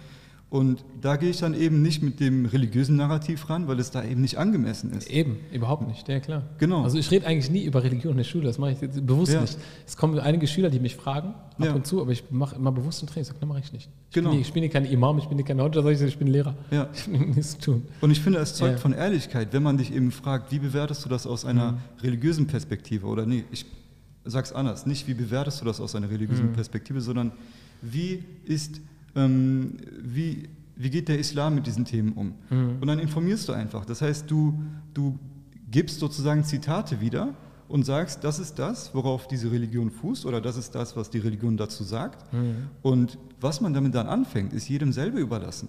Keiner ist ja dazu gezwungen, diesen Regeln zu folgen. Und keiner, Eben, eben, das ist es ja. Ich meine, ich habe auch oft gesagt, äh, keine Alkohol verboten. Sollen jetzt die ganzen Alkoholiker auf mich springen oder was? Genau. Ich habe mit denen nichts zu tun. Ja. Ne? Oder keine Ahnung, oder derjenige, der, keine Ahnung, äh, sich ein Tattoo stechen lässt, also der begeht eine Sünde. Chalas, sollen jetzt ganzen Tätowierer auf mich springen? Also ist ja, es geht ja gar nicht darum. Es geht ja nicht darum, irgendwie äh, Menschengruppen zu diskriminieren oder fertig zu machen. Überhaupt nicht. Ne? Natürlich, jetzt kommen die an und sagen, ja, aber das eine konnte man sich aussuchen, das andere nicht. Nö, vielleicht kommt der eine Tätowierer und sagt, das war schon immer mein Lebenstraum. Ne? Richtig, richtig. So, das ist so eine Sache, die, die vielleicht einfach sich so entwickelt hat, so von alleine, von selbst. Und das kann ja alles sein. Ne? Ja. Ein Alkoholiker teilweise ist vielleicht auch dafür prädestiniert, Alkoholiker zu werden. Ja. Ne? Das kann ja sein, dass aus Ja. Genetischen Gründen, die, die sind ja anfälliger und so weiter und fertig. Also, deswegen muss man das immer sehr, sehr differenziert angehen, das Thema. Aber es ist halt, wie gesagt, also eine Sache, die ich, äh, wo du schon das gemerkt hast. Also ich habe das aus der islamischen Sichtweise erzählt, erklärt. Und die Leute haben es aufgenommen, als wären sie selber, ähm, äh, keine Ahnung, als hätte ich das aus der gesellschaftlichen Perspektive erwähnt. Ich habe gesagt, in Deutschland ist das verboten und so. Habe ich gar nicht gesagt. Ja. Nee, im Gegenteil, habe ich überhaupt nicht gesagt. Ich habe gesagt, dass man diese Menschen respektieren muss und nicht beleidigen soll und nicht darf, weil das Mhm. auch halt falsch ist und das verstehen die Leute darunter nicht. Und die denken, das ist ein Widerspruch, wenn ich sage, dass man respektieren muss und trotzdem äh, die Leute sündigen im Islam. Das ist kein Widerspruch. Ja. Nee, ich muss auch einen Alkoholiker respektieren. Ich muss ihn respektieren, so wie er ist. Ich muss einen, also wir sprechen jetzt äh, von als Sünde. Ne? Also ich muss jeden Sünder respektieren. Selbst während er die Sünde macht, muss ich trotzdem mit Respekt mit diesen Menschen umgehen. Ja. Stell dir mal vor, ich gehe jetzt zu einem, der ein Tattoo hat. Ich sage, oh, was bist du für ein Behinderter, das Tattoo? Was ist das denn? Wo, wo bin ich erstmal besser? Und was ist mein Mehrwert als Muslim? Sagen wir, der ist ein Muslim. Und ich könnte ihn vielleicht überzeugen, dass sein Tattoo vielleicht falsch ist. Damit könnte ich das mit Hekma, mit Weisheit machen. Ich könnte mit ihm reden und sagen, hey Bruder, ich könnte ihn zur Seite nehmen, erstmal nicht vor einem anderen oder vor anderen Leuten, damit ich ihn nicht bloßstelle. Ja. Dann rede ich mit ihm, ey Bruder, guck mal, dieses Tattoo, was du hast, ne? ich weiß nicht, weißt du eigentlich, das ist haram ist? So, so, ich weiß nicht, so, hast du dir mal darüber nachgedacht? Vielleicht sagt er, hey, ja, ich weiß das. Warum muss ich ihn dann noch bloßstellen? Mhm. Ja, warum muss ich noch sagen, ey, du haram? Verstehst du? Sag ich, okay, Bruder. Er sagt dann vielleicht selber, ja, ich weiß, dass es falsch ist. Und keine, oder er weiß es nicht und dann erkläre ich es ihm. Mhm. Ne? Aber da habe ich meine Aufgabe getan. Aber ich komme nicht zu ihm und sage, ey, du musst diese Tattoo wegmachen, das ist haram, das geht gar nicht. So. Ich habe mit deinem Körper gar nichts mehr zu tun am Ende. Ja. Ich habe ihn nur darauf hingewiesen, was geht und was nicht. Ja. Ob es in Deutschland ist oder in Südafrika oder in Südamerika, ist eigentlich egal. Ne? Wobei Südamerika kein Land ist. Und verstehst du, ich meine, das spielt keine Rolle. Ja. Ja. Ich habe meine Aufgabe als Muslim getan und das sehe ich so im Internet, wenn ich jetzt zum Beispiel auf manchmal, ich mache ja nicht immer diese Haram Halal so, ne? Das ist- ist nicht so. Ja. Das sind vielleicht, keine Ahnung, ein Viertel meiner Videos, wenn nicht sogar weniger. Ich mache so mehr so Sachen, wo ich halt auch Geschichten erzähle und so genau, weiter. Ne? Und das, das, die fallen nur mehr auf. Ah, Haram, Halal und so, ne? Die fallen halt immer mehr auf. Aber du hast es schon richtig auf den Punkt gebracht. Ich musste da gar nicht mehr hinzufügen, wo du sagst, dass das aus äh, mehr so aus gesellschaftlicher Sicht aufgenommen wurde. Wenn man zum Beispiel sagt, ja, wir leben hier in 2021, das hat doch nichts damit zu tun. Ja. Ja. Ja. Das hat null damit zu tun, null. Ja. Wirklich gar nichts mit diesem Thema. Isam, was ist das Wichtigste im Leben? das Wichtigste im Leben.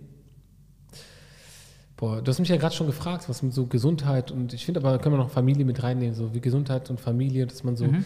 dieses, äh, de, ähm, die Beziehung zwischen dir und deiner Familie immer aufrechterhalten. Also zwischen deinen Eltern, nicht die Bindung verlieren, Mhm. ne, weil man irgendwann mal natürlich auszieht und nicht mehr bei den Eltern ist. Und ich sage dir ganz ehrlich, mir blutet das Herz manchmal, wenn ich eine Woche oder so meine Eltern nicht mehr gesehen habe oder so.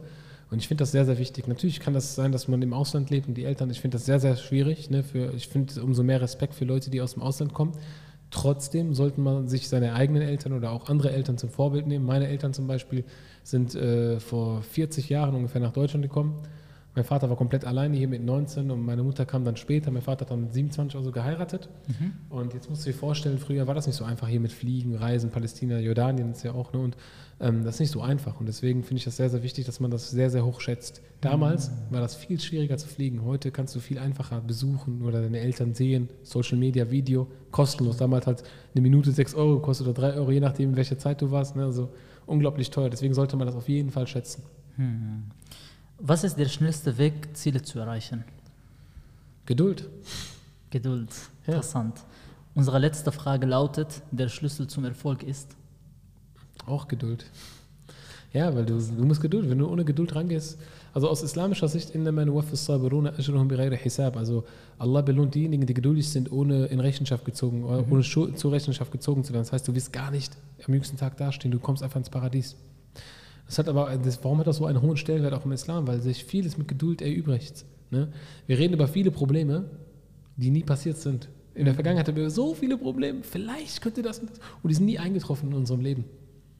Du musst einfach geduldig sein. Es gibt gewisse Dinge, ich meine, was willst du auch ändern an einem Problem, das vielleicht kommen könnte? Wenn du sowieso kein, dann mach deinen Kopf nicht kaputt. Geduldig sein, weitermachen und geduldig sein mit dem Menschen, wenn es um das Gespräch geht, dass man einen Menschen aussprechen lässt. Das ist auch schon Geduld.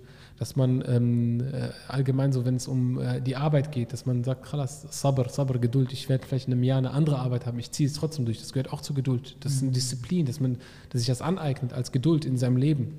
Ich meine, ähm, wir, wir sind alle so, ich sage jetzt mal relativ jugendlich noch, auch aus islamischer Sicht, unter 40 ist man jugendlich, ne? Shab, ne? Und wir sind alle Shabab, ne? Und äh, also im Arabischen Shabab die Mehrzahl von Shab, nicht Shabab, weil einige denken Shabab wäre die Mehrzahl. Also, und ähm, wir sind alle noch relativ jung und könnten sagen, kann, stell dir mal vor, jemand kommt zu dir und sagt dir, in zehn Jahren bist du Millionär. Multimillionär, nicht nur Millionär, in zehn Jahren. Mir hat das einer ja mal gesagt. Ja, aber stell, jetzt hat er den zweiten gesagt, aber stell dir jetzt mal vor, das stimmt, das wäre doch voll geil. Das wäre doch gut, wenn du so Multimillionär wärst mit so 35, 34, 33, je nachdem, wäre doch schön. Oder nicht?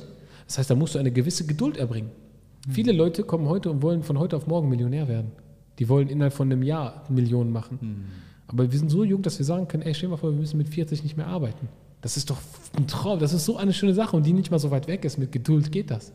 Man muss eine geduldig sein und Geduld hat auch Sachen drin, dass man Rückschläge aushält. Das ist Geduld, dass man in diesem Moment geduldig bleibt. Ne, weil der Moment wird kommen, wo, dein, wo, deine, wo deine Zeit kommen wird. 100 Prozent. Du wirst immer die Chance kriegen in deinem Leben, immer wieder. Nur du musst zum richtigen Zeitpunkt am richtigen Ort sein natürlich und du musst darauf warten können. Wenn du dich verrückt machst für diesen Moment, dann wirst du in diesem Moment nicht mehr konzentriert, fokussiert genug sein. Deswegen, das kriegst du mit Geduld. Deswegen musst du immer ruhig bleiben. Ne, immer ruhig. Wow. Also immer, immer mit dir selbst äh, de, deine eigene Ruhe finden und immer geduldig. Ich sage euch, ich habe die größten Fehler in Social Media gemacht, weil ich ungeduldig war.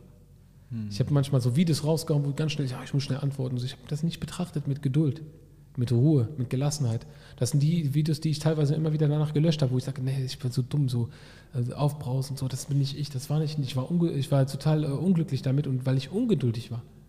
Und deswegen sage ich euch solche Sachen, also das war ein Fehler von mir. Geduld ist der Schlüssel zum Erfolg für mich. Also du kannst nicht anders zum Erfolg kommen. Geduld ist A und O. In jeder, wirklich in jeder Sache. So komisch es sich anhört. Einfach nur innere Ruhe finden und nicht äh, überhastet in Dinge reingehen. Okay, vielen lieben Dank für. Dein Dasein.